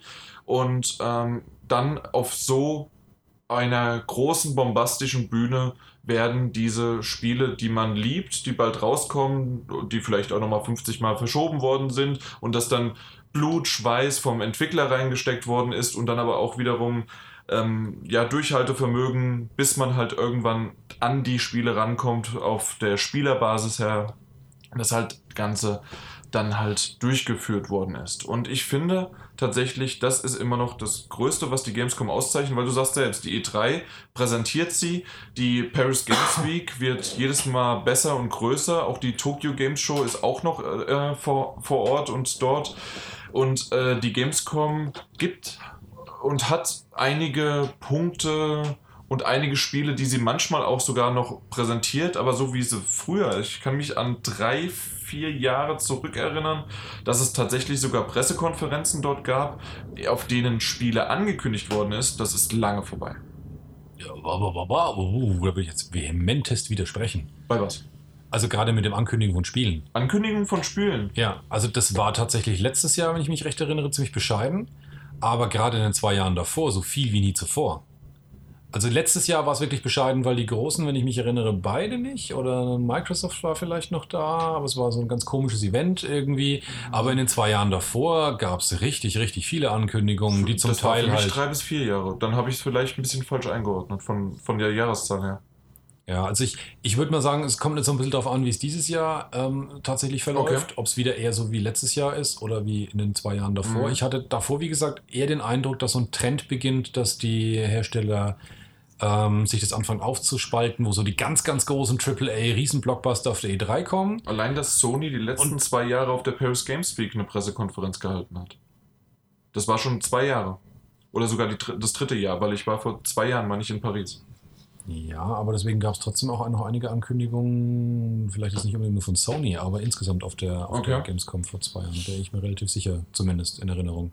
Also ich hatte so den Eindruck, dass so die kleineren Spiele, just auch die vielleicht, für die ich mich tendenziell sogar inzwischen mehr interessiere, und ich meine es nicht nur Indies, sondern auch so die, die? B-Riege, die Richtung? THQ Nordic zum Beispiel oder auch die kleineren Spiele von den großen Publishern, von den, dem paar, die sie noch haben, dass die dann eher eben auf der Gamescom zum, zum, zum Glanz kommen. Und, äh, Das- das mag sein, ja. Und auch, äh, auch neue Titel eben dann durchaus noch mit angekündigt werden. Bevor ich meinen zweiten Punkt sage, wie schaut es denn bei dir aus, Daniel? Weil du bist ja zum Glück auch noch, wenigstens 50% der Runde äh, gehen dorthin. Ja. Ich freue mich drauf. Ich meine, das ist jetzt mein zweites Jahr in Folge. Als Äh, Presse oder generell? Auf der In, Gamescom. in Folge ohnehin, das äh, generell. Aber auch als Presse ist es mein zweiter Besuch jetzt. Und ich war davor einmal privat dort. Okay. Mhm. Mein Beileid. Ja, war schön. Als Privater meinst du? ja, richtig gut. Ich war sogar zweimal privat dort, was bedeutet, ich lerne nichts. Würde ich auch nicht mehr machen wollen. Ähm, aber ich freue mich sehr drauf. Ich freue mich einmal natürlich auf dieses ganze Primborium, das du hast, also diese ganzen Aufbauten, die du in den Hallen hast. Äh, Gerade am, am, am, Pressetag oder am Fachbesuchertag, wenn du dann noch einigermaßen gemütlich und in Ruhe durchschlendern kannst, Mhm. ähm, finde ich, finde ich, ist das schon so ein bisschen. Also die ganze Präsentation ist schon so ein bisschen die halbe Miete, bevor du äh, die andere Hälfte hast mit den, mit den Hands-on oder Hands-off-Präsentationen, äh, auf die ich mich dann auch sehr, sehr freue. Aber erstmal äh, zu sehen, was sie da alles wieder aufgebaut haben. Sich so ein bisschen erschlagen zu lassen von dieser, dieser ganzen Optik, die da wieder in den, in den äh, Besucherhallen aufgebaut wird. Auch von der geboten wird. Ja, wird auch schön. Ich, ich kann, das ist genau zum Beispiel das, was ich irgendwie mittlerweile fast nicht mehr sehen kann. Echt auch nicht? wenn ich jetzt, äh, zwar nicht jetzt irgendwie am Stück da war, aber glaube ich jetzt so sechs Mal da gewesen als, Mhm. als und du wirst, es ist halt irgendwie jedes Jahr das Gleiche. Ne? Ja gut, das also kann nur halt halt sein, ein ja. anderer Anstrich von außen. Ja. Das ist ja die meisten tatsächlich so von den alt eingesessenen Spielemagazinen, wenn du da die Redakteure hörst, die sind ja eigentlich auch primär so am Blasen und am Schimpfen und am Stöhnen und sie wieder auf die Messe in Anführungszeichen müssen. Und manche sagen dann, sie sind total richtig froh, wenn sie dann mal ähm, ähm, so eine Messe als, als äh, zum Beispiel nachdem sie eben so eine Magazin äh, verlassen haben und dann nicht mehr in der Branche sind, wie angenehm das war, mal so eine Messe zu verfolgen, ohne der Branche anzugehören, aus der Ferne einfach sich sozusagen von den News und von den Videos und den Mhm. Trailern berieseln zu lassen, ohne sich halt jedes Mal diesem, diesem Malstrom hingeben zu müssen. Soweit bin ich tatsächlich auch noch nicht. Also mir tut es auch mehr leid, dass ich dieses Jahr nicht dabei bin. Es gibt aber schon auch die Komponente, die sagt, ja, es ist aber natürlich auch viel entspannter, wenn ich da nicht hin muss. Ja. Klar. Bei mir ist es das siebte Jahr jetzt mittlerweile und einmal noch als Privater davor irgendwann. Und ich muss tatsächlich sagen, für mich ist, und das habe ich auch letztes Jahr und auch vorletztes Jahr gemerkt, es wird langsam dieses monotone und ja, das, es ist nichts Besonderes, alleine als Presse rumzulaufen und in dem Pressebereich zu sein, sich auch mal zurückzuziehen und dann aber wieder in die Menge sich hineinzustürzen, weil man vielleicht einen Termin hat oder weil man doch noch mal irgendwo dorthin muss. Ähm, aber was, was ich immer noch nicht verloren habe, ist halt diesen Spaß daran, äh, diese Atmosphäre aufzusaugen. Und das, das freut mich einfach. Und vor allen Dingen, wenn ich dann, das wäre mein zweiter Punkt, den ich jedes Jahr wieder toll finde, im Indie-Bereich durch diese drei oder vier Reihen zu äh, schlendern und mir dort die, die Spiele anzuschauen von äh, teilweise nur ein kleiner äh, Bildschirm, der irgendwie auf 19 Zoll oder mal vielleicht, wenn man Glück hat, 22 Zoll Bildschirm, wird irgendwas gezeigt, dann äh, geht dann auch irgendwie noch was schief oder sonst was. Und ähm, das Ganze, ähm, ja, werden ein paar Studentenprojekte oder Garagenprojekte werden dort au ausgestellt. Ich meine, du sagst es jetzt so lapidar, drei Reihen, das sind- waren letztes Jahr 1000 Quadratmeter. Äh, In, in, Ja, in, in drei, diesem Jahr, drei Reihen, ja, ja, ja, genau. Also in diesem Jahr werden es ja noch mehr sein. Und ich finde, das ist Echt? Echt, ja? Schön. Ja, ja, genau. Also die ist, ich meine, das ist ja wieder Gamescom, Superlative, mehr Leute kommen, auch die Game, Indie-Games äh, Okay. wird halt größer. Aber das ist eigentlich mittlerweile das, wo ich halt Bock drauf habe, weil da hast Ja. du nämlich die Option, mit echten Entwicklern zu sprechen. Die stehen wirklich daneben, neben dem Bildschirm, wie du es sagtest. Und manchmal ist es ja auch so, ist auch ganz charmant, ist im letzten Jahr, da hängt da mal so ein Zettel, ja, bin um 12 wieder da, durchgestrichen, bin um 12.30 Uhr wieder da, durchgestrichen, oh, bin um 2 wieder da.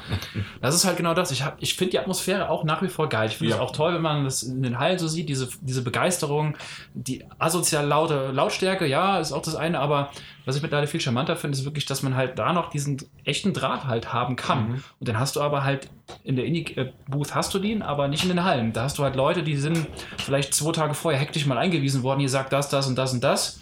Zeigt dir mal hier, wie man das Gamepad hält und hier kannst du mal ein bisschen spielen. Die können dir nichts sagen. Ja, die, das, sind, das ist ja alles nur Leute, die kurz an, angeheuert worden Wir sind, dafür. wir sind ja meistens, also was heißt meistens, wir sind ja schon am ersten Tag, der Pressetag sind wir dort und dort ist oftmals so in den ersten zwei, drei Stunden, wo die Pressetermine ähm, dann stattfinden, dann heißt es, wird oftmals noch hinterfragt und kommt noch mal einer her und erklärt denen das, weil die wissen es selbst nicht. Ja. Und erst am zweiten oder dritten Tag, nachdem sie halt das, das Level zum 80. Mal gesehen haben, dann wissen sie auch Ja, und können was helfen. Die ja. können ja aber trotzdem auch nur ihre 20 Fakten runterbeten. Nur die für halt diese Demo und das, was, haben, genau, ja. richtig. Und ich finde, das ist genau diese Magie, die mir dann da fehlt, die ich Ja. aber dann andererseits wieder bekommen kann, wie im letzten Jahr, wo ich dieses kleine feine Spiel Beat Saber VR gespielt habe. Ja, was jetzt groß rauskommt Und ich mir so gedacht habe, boah, der Typ, der ist so begeistert, der lief da rum, der war am Schwitzen, der, der war wirklich, äh, das, das war wahnsinnig. Der hat das Ding alleine komplett geschrieben. Ich habe mir gedacht, ich gönne diesem Menschen alles Glück der Welt, dass der das auf so vielen Plattformen wie möglich. Damals sagt er so, ja, ich bin alleine und mach das Ding irgendwo in Polen in meiner Garage und krieg's gerade so auch für die Oculus, aber VR wäre auch cool für die Playstation. Äh, Und jetzt siehst, siehst du, ey, das, das, Ding fliegt und das ist in den Medien und die Leute mögen das. Und ich denke mir nur, genau das ist das, basierend auf dem Gespräch kann ich das Ganze total anders einschätzen, als wenn ich da einfach nur Ja. von irgendeinem Standmitarbeiter, der jetzt ein Student ist, der sagt, ey, das ist geil äh, und hier nimm mal die Dinger in die Hand. Ja, wobei es halt auch. Fantastisch. was ich noch nur das unterstreichen wollen würde, was Peter gerade gesagt hat, ich finde es ja nicht nur das, das Personal vor Ort, das, das so ein bisschen herabwürdigt, was die großen Publisher machen, sondern auch tatsächlich, was gezeigt wird, weil du kriegst ja schon inzwischen mit, wie strukturiert, wie kontrolliert ganz bestimmte Inhalte nur gezeigt werden, wo du dann einen neuen Abschnitt zeigst, entweder das gleiche von der E3 oder einen Level, der so ein Quäntchen mehr zeigt, wo dann ein Feature wieder hervorgekaut wird, wo das dann totgeritten wird, dass wir das auch noch im Spiel Oder zwei haben Minuten hinten dran länger. Oder zwei Minuten hinten dran länger und dann im allerschlimmsten Fall bist du dann drin gewesen, kriegst es mit, hast darum gekämpft und gebuckelt und gemacht, dass du überhaupt diesen fucking Termin bekommst, schreibst dann irgendwas drüber und noch bevor du es überhaupt online gestellt hast, knallen die das Ding 48 Stunden später in die Öffentlichkeit, in ihren Public YouTube-Kanal, wo ich mir denke, die Großen an so einer Messe zu berichten, ist eigentlich völlig für die Katz, weil die sagen dir wirklich nur genau das, was sie am Ende in der Öffentlichkeit stehen haben wollen. Nur genau das und kein Deut mehr. Und das ballern sie eben meistens ganz, ganz, ganz kurz danach auch noch äh, völlig frei in die Öffentlichkeit rein. Ich finde, für mich ist es eine riesen Überraschung gewesen und eine riesen Ausnahme zum Beispiel, was äh, dieses Jahr auf der E3 CD Projekt gemacht hat mit äh, Cyberpunk, dass du das eigentliche Spiel in der Öffentlichkeit bis heute noch nicht zu gesehen bekommen hast. Das ist inzwischen eine absolute Ausnahme, dass du das, was hinter verschlossenen Türen der Presse gezeigt wird, nicht sofort drei, vier, fünf Tage später in Und da wurde ja sogar was Langes gezeigt, ne? Irgendwie so 40 Minuten Hands-on gab es ja da auf der E3, meine ich, für die Presseleute. Das war hands-off, aber es Oh, wurde, hands-off, es wurde aber okay. trotzdem Aber live es wurde vorgespielt. gezeigt, ja, okay. es Ja, wurde okay. live vorgespielt und zwar stimmt. 40 Minuten, ja. Und da geht es mir gar nicht so sehr darum, dass wenn ich dann als Presse da bin, dass ich da gebauchpinselt werden will und mehr sehen will als die, als die Umgebung, sondern ich frage mich einfach nur, was ist der Sinn davon? Was ist der Sinn davon, wenn ich in einer bestimmten Rolle dahin komme und irgendwo auch dahin kommen soll und diese Termine habe bei diesen Leuten, um dann wirklich bei den Publishern, bei den großen oft verlängertes Sprachrohr, PR-Sprachrohr zu werden. Das hatten wir ja tatsächlich sogar schon mal, weißt du noch, auf der E3, als wir äh, Call of Duty einfach nur das Video geschaut haben. Ja, dann machst du einen Activision-Termin und dann wirst du in so ein Kino gesetzt und siehst einen Standard-Trailer. Und es ist nicht einmal jemand im Raum gewesen. Da ist einfach, als es dann losging, ist- er rausgegangen. Genau, ja. Wo ich mir denke, echt, what the fuck, wozu bin ich gerade Das ist hier? auf der Gamescom auch so oft, ja. Und da hatten wir ja, das ist etwas, was auch auf der Gamescom tatsächlich in den letzten Jahren, da haben wir uns schon ein paar Mal drüber unterhalten gehabt, dass sogar die Pressetermine in, äh, hinter den Kulissen äh, teilweise weniger gezeigt haben oder dann kein Hands-on hatten, sondern nur, wir haben jetzt noch hier den Synchronsprecher oder sonst wie was oder ähm, der vielleicht noch zwei, drei Sätze, die er vorher auswendig gelernt hat, einem mitgebracht hat. Und wenn ihr es aber spielen wollt, ja, könnt ihr in die Halle gehen. Ja. Und wie sollen wir es dann machen? Sollen wir uns dann anstellen? Und das ist, da da haben wir auch schon ein paar Ja. Mal drüber gesprochen. Und das ist etwas, was äh, mich ein bisschen auch gestört hat. Und ich bin sehr begeistert davon, dass wir aktuell, ich möchte nicht zu sehr reingehen in die äh, Gamescom-Vorbereitung, aber dass tatsächlich in Anführungszeichen kleinere Publisher ähm, doch in ihren Vorbereitungen sehr detailliert äh, ähm, gesagt haben, wie lang es ist, äh, ob es ein Hands-on, ob es eine Präsentation, Hands-off, das heißt also jemand spielt es für dich, sehr detailliert gesagt worden ist, was diese Präsentation dir bringt. Damit Und du es die- einschätzen kannst. Dass du es einschätzen kannst für dieses Spiel. Und bei den größeren ist es aktuell immer nur so, okay, es geht eine halbe Stunde, es geht eine Spiel Stunde XY, Punkt. äh, Ja, Spiel genau. XY und mehr weißt du nicht. Ja. Und das finde ich ganz schön, dass das ähm, die Triple, äh, nicht Triple, die, die Double A und für die kleineren wirklich so machen. Aber wirklich mit den Menschen hinter den Kulissen sprechen zu können, sei es die Entwickler oder auch das Interview, das wir letztes Mhm. Jahr gemacht gehabt haben mit oh, dem das war fantastisch. mit dem. PR-Chef von, von, von. THQ Nordic, diesen direkten Kontakt mit den Leuten zu bekommen, die dann anfangen, offen und ehrlich einfach mal über ihre Branche und ihre Industrie zu sprechen, das finde ich echt reizvoll und das ist das Coole an Gamescom. Aber das ist tatsächlich auch wiederum was, was den größten Teil der Öffentlichkeit halt auch, muss man ehrlicherweise sagen, nicht interessiert. Das sagte ja jeder, dass zum Beispiel Interviews nicht geklickt werden im Ja. Internet. Die schaut sich halt einfach keiner an. Und gerade auch dieses, ähm, das wurde ja erst wieder von auf ein Bier auf, äh, aufgegriffen mit, wie sehr man wirklich öffentlich ein Publisher oder halt dementsprechend dann die, die Spieleentwickler sich dann äh, äußern und off, offen äußern, weil das dann doch irgendwie eher negativ auf die zurückfallen kann. Das war erst die, letztens in einer Ja. Episode besprochen. Ich finde es halt da, wenn man auch mal so, so resümiert, weil wir waren ja schon hier und da jetzt mal auf der Gamescom, eigentlich die ganz coolen Termine waren vor allem die, wo eben kein PR-Mensch mit dabei war. Ja. Und das, finde ich, ist halt auch super selten geworden. Es wird auch seltener. Die coolsten Termine, die ich auf der Gamescom hatte, waren immer in der Regel bei auch kleineren Publishern, kleineren Projekten, wo man wirklich offen sprechen konnte. Manchmal merkt der, der Entwickler hat halt auch Bock drauf, der hat das Ding gebaut, der will dir auch möglichst viel davon erzählen. Mhm. Und die gucken sich manchmal halt dann verzweifelt so nach links und rechts um. Und dann wird dann genickt, dann, ja, das darfst du sagen, so nach dem Motto. Aber das sind ja auch quasi wieder ihre kleinen Dressurhündchen. Und, und die ganzen coolen Termine, die man hat, da ist eben niemand von der PR mit dabei. Und dann kannst du halt offen drüber sprechen. Bedingt halt, dass die Projekte aber so klein sind, dass auch der Publisher oder der Entwickler selber halt denkt, ja, das lohnt sich gar nicht, hier jetzt den PR-Menschen zur Seite zu stellen. Ja. Aber das sind halt genau die Termine, die eigentlich immer spannend sind, weil du da erfährst du nämlich Dinge halt abseits von vorbereiteten Statements und, und, und kleinen Factsheets, die man sich ja sonst wie beim Autokauf auch vorne hinstellen könnte. Ja. Genau, und das ist halt auch das, was ähm, hier da oben steht, die Figur von Quill. Äh, wir waren letztes Jahr, ich glaube, ihr wart ja auch. Das, es verfolgt mich. Es verfolgt mich mein ganzes Leben. Guck mal, da ist die Hey, Figur. ich habe auch keine. Ich hab auch keine. Peter, Also ich falls beglückwünsche dich. ja, Ähm. High Five. Quillzeit. Ne? ähm, Eine fantastische Quillzeit. Eine fantastische. Wir machen die Quillzeit. nee, aber, Nein, machen aber wir nicht. Die, aber diesen, also diesen, diesen, äh, diesen Termin haben wir auch relativ spontan gemacht. Wir sind ja vorbeigelaufen und die hatten ja diese kleine, kleine dieses Booth, dieses Booth halt stehen und äh, dann gefragt, ob wir was machen können. Dann waren wir da drin sehr zu zweit, glaube ich. Die waren zu zweit und wir zu zweit. Aber das genau. waren keiner, das waren beide, beides Entwickler, ne? Das Ja, war waren beides Entwickler, Entwickler, ja, genau. Ähm, und vorne hat der Türsteher an seinem, an seinem, an seinem Büchlein. Hm. Ähm, und das war halt super sympathisch, auch weil wir halt gefragt, also Jan hat gespielt, ich habe nebendran mit ihm ein bisschen gequatscht und dann halt auch die Frage, ja, wie ist das jetzt aufgezogen? Wird das ein großes Spiel? Und da hat er halt gemerkt, dass er so ein bisschen ins Stocken gekommen ist, weil, und dann hat so, ja, das ist so wie verschiedene Bücher, also verschiedene Geschichten. Und jetzt veröffentlichen wir aber erstmal wahrscheinlich nur, also nur Buch 1, aber das könnte weitergehen. Ne? Also es war einfach noch nicht so diese, diese geschliffene PR-Message, ja, sondern genau. einfach, ja, also wir planen, ähm, wir können noch nicht so ganz drüber reden, aber das, was jetzt kommt, ist quasi Buch 1 einer größeren Geschichte. Deswegen war kauft Moss für die PlayStation VR. Nee, war, eine, war, eine, war auch einer der schönsten Termine. Ansonsten auch bei Sony, ich mochte die, die kleineren Termine, als wir einfach da im Bravo-Team spielen durften zu zweit. Und äh, Das Spiel jetzt selbst war okay. war, ja, war jetzt nicht so, nicht so prickelnd. Wir haben uns auch super dumm angestellt. Und wie sich herausgestellt hat, das ganze Spiel hat auch leider ein bisschen von vorne ein bisschen verkackt. Das Spiel hat sich auch Aber- dumm angestellt. Ja, ja. richtig dumm.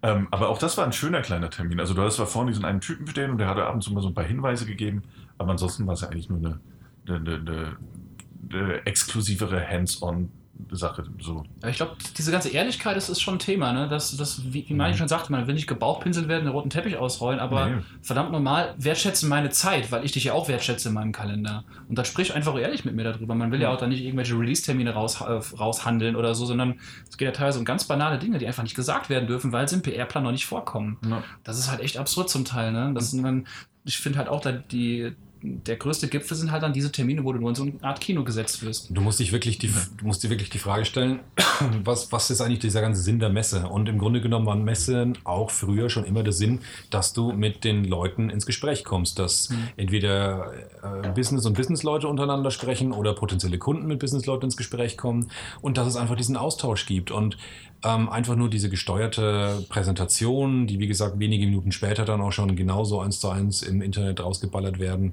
das verstehe ich eben nicht so ganz. Du siehst aber halt nur, so wie die Standflächen verteilt sind, dass wir da halt schon ein spezielles Völkchen sind, weil die Mehrheit geht definitiv halt hin, um sich die großen Dinge anzuschauen. Da siehst du dann an den Schlangen, wenn dann das neue Battlefield oder das neue, wenn es mal wieder Battlefront gibt oder sonst was da ist und dann stehen die Schlangen, wo die, wo die Besucher fünf oder sieben. Stunden anstehen. Das, ja, dafür stehen die fünf bis sieben Stunden an und daneben stehen die, die Indie-Entwickler, die im Prinzip freuen, wenn sie irgendjemand mal anspricht und sie dann mal ihr Spiel wieder zeigen dürfen. Und das ist halt tatsächlich ein bisschen schade. Andererseits kann man halt auch natürlich auch sagen, wenn wir das Glück haben und schaffen es wieder mal dann vielleicht nächstes Jahr uns bei der Gamescom reinzumogeln, dass es uns halt einfach Wurst ist, was die Ja. Mehrheit will, sondern wir machen halt dieses Ding und hoffen halt, dass es für mehr, für so viele Hörer wie möglich interessant ist. Aber das ist das, was ich mir normalerweise von der Gamescom erwarte, wenn ich vor Ort bin, sind diese direkten Geschichten, diese Kontakte, diese, diese, diese, diese kleinen Einsichten hinter den Kulissen, die man halt so einfach nicht eins zu eins äh, in einem Marketing-Sheet findet. Ich denke, das ist aber auch eine Kombination aus beidem, weil natürlich decken wir auch weiterhin die großen Dinge ab und ähm, das nicht nur aus einfach äh, ja aus eigenem Interesse, sondern natürlich auch, weil unsere Hörer das gerne mal immer wieder hören möchten und sich dafür interessieren, vielleicht auch, was wir dann davon denken, wenn wir wirklich immer auch ein Hands-on hatten. Ähm, ich würde aber auch sagen, so diese Kombination, dann wieder einen Indie-Titel zu erwähnen, gerade auch letztes Jahr haben wir, haben wir dann auf der Gamescom beiläufig äh, von diesem kleinen Adventure äh, Trüberbruck gehört und auf einmal ist es dann auf Kickstarter und wird immer größer und größer jetzt, das Ganze.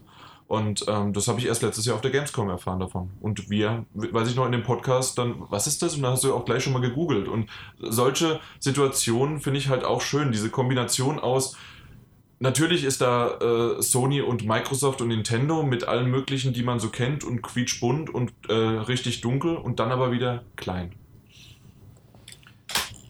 Ja, weil es Hörer interessieren, wobei ich jetzt glaube, wenn man da wieder die zwei ähm, ähm, verschiedenen Zuhörerschaften anschaut, ich glaube, bei uns äh, bei Spielzeit sind es primär, habe ich den Eindruck, diejenigen, die ohnehin nicht so ganz bei den akt aktuellen News dabei sind. Das bedient ihr ja stärker auch, Mhm. dass ihr wirklich so das gesamte Bandbreite dessen, was aktuell passiert, wiedergibt. Äh, bei Dattelgebabbel, das machen wir dahingehend weniger. Deswegen vermute ich auch, dass an der Stelle, ohne es zu wissen, ähm, einfach mal so glaube, dass die Zuhörerschaft da ein bisschen anders ist. Wenn ich es mir selber wünschen könnte, ich bin mir sicher, natürlich würde es die Gamescom nie machen, weil sie sofort eingehen würde. Aber aus meiner Sicht wirklich braucht es die Großen nicht da mehr drauf, weil die machen das, was sie genauso gut auch übers Internet machen können. Also der Auftritt aus meiner Sicht ist irgendwie vor Ort ziemlich für die Katz. Das habe ich damals auch schon als Privatperson tatsächlich so empfunden, noch bevor ich in der Branche war. Und habe mich damals als Riesenfan zum Beispiel von Mass Effect 3, Alter, das war das Jahr, als es kam, habe ich damit angestellt und hatte sogar auch als Privatperson es vorher schon geschafft, einen Fastpass zu kriegen, war total stolz drauf, musste deswegen nur eine Stunde warten im Fastpass und war dann da drin und durfte komplett herausgerissen eine 10 Minuten Passage aus dem Spiel spielen und ich fand es total kacke. Ich bin da rausgegangen, war komplett leer und habe mir gedacht, wofür habe ich mich jetzt die ganze Zeit so reingesteigert? Das war irgendwie völlig für die Katz, weil d- fünf, sechs Monate später konnte ich es gescheit spielen. Es war viel, viel, viel geiler ähm, als Gesamterfahrung. Und diesen ganzen Stress, den hätte ich mir eigentlich schenken können. Das hat mir nichts gebracht. Aber das Schlimme ist, es gibt aber, wenn du als einer von 20 in dem Raum warst, gehen da 19 raus, die das mega geil fanden. Und das Ja. wird immer so sein und deswegen Ja. wirst du nie um den Großen vorbeikommen, weil es geht ja auch nicht darum, Spiele anzukündigen. Spiele Deswegen sagte ich E3 auch- angekündigt. Deswegen sagte ich auch ganz bewusst, Ja, wenn es nach genau. mir ginge und in dem vollen Wissen, dass Genau, die breite, die breite äh, Fangemeinschaft es anders haben will. Aber da würde mich tatsächlich auch so ein bisschen der Grund mal interessieren, weil ich verstehe es nicht. Ich habe es auch schon als Privatbesucher. Da war ich, fand, dachte ich am Anfang, dass es geil ist und bin dann damit konfrontiert worden, habe gemerkt, nee, irgendwie ist es gar nicht so geil. Wie wenn du Ich, ja, irgendwie auf einen Tipp eine neue zarte Schokolade angeboten bekommst und merkst, sie schmeckt genauso wie die andere auch, aber sie kostet halt zehnmal so viel. Also ich gehe stark davon aus, dass es auch eine Altersfrage mittlerweile ist. Und zwar, wenn du halt irgendwie als 14- bis 18-Jähriger auf dem Schulhof dann sagen kannst, hey, ich habe das neueste Assassin's Creed jetzt schon gespielt und ihr noch nicht. Bist du Und der dann, King oh, wie ist das und was weiß ich was alles. Und ich sehe das halt einfach von meiner Freundin die Geschwister, die halt jünger sind, die dann äh, mitbekommen, äh, dass ich auf den Messen unterwegs bin und oh, du hast das schon und ja, hast du davon schon was gehört und wie sieht denn das aus und was weiß ich was alles und oh, du hast so viele Spiele und die sind ja zwischen 12 und 16. Ich glaube, tatsächlich müssen wir so langsam auch einmal das, dass wir vom Alter ein bisschen was uns ver, ähm, so ein bisschen verschoben haben, den Blickwinkel äh, und sicherlich auch die Publisher, auch gerade die, äh, die Jugendlichen irgendwie versucht abzuholen. Aber es gibt eben auch uns. Also es gibt ja einen Haufen, die mit uns damals das Gaming angefangen haben und jetzt auch. Die werden ja auch nicht Alter sind. abspringen, oder? Nee, und das meine ich aber nicht. Und ich habe den Eindruck aber, dass du denen nicht unbedingt gerecht wirst, wenn du diesen, diesen, diesen, diesen ganz, ganz, ganz breiten Massenmarkt, der auf jeden Fall auf Jüngere zugeschnitten ist, da bin ich deiner Meinung, Mhm. Ähm, den wirst du damit nicht gerecht oder wirst du nicht erreichen. Und das finde ich tatsächlich für mich persönlich die spannendere Zielgruppe, weil sie auch mehr dem entspricht, was mich selbst interessiert. An der ganzen, an der ganzen Branche. Nicht dann, äh, welche neue Waffe ist jetzt angekündigt für Destiny, für, für, für Destiny 2. Das interessiert mich echt einen Scheiß. Natürlich, aber du wirst sicherlich auch nicht irgendwie in diesen Reihen, du hast die schon so äh, häufig gesehen.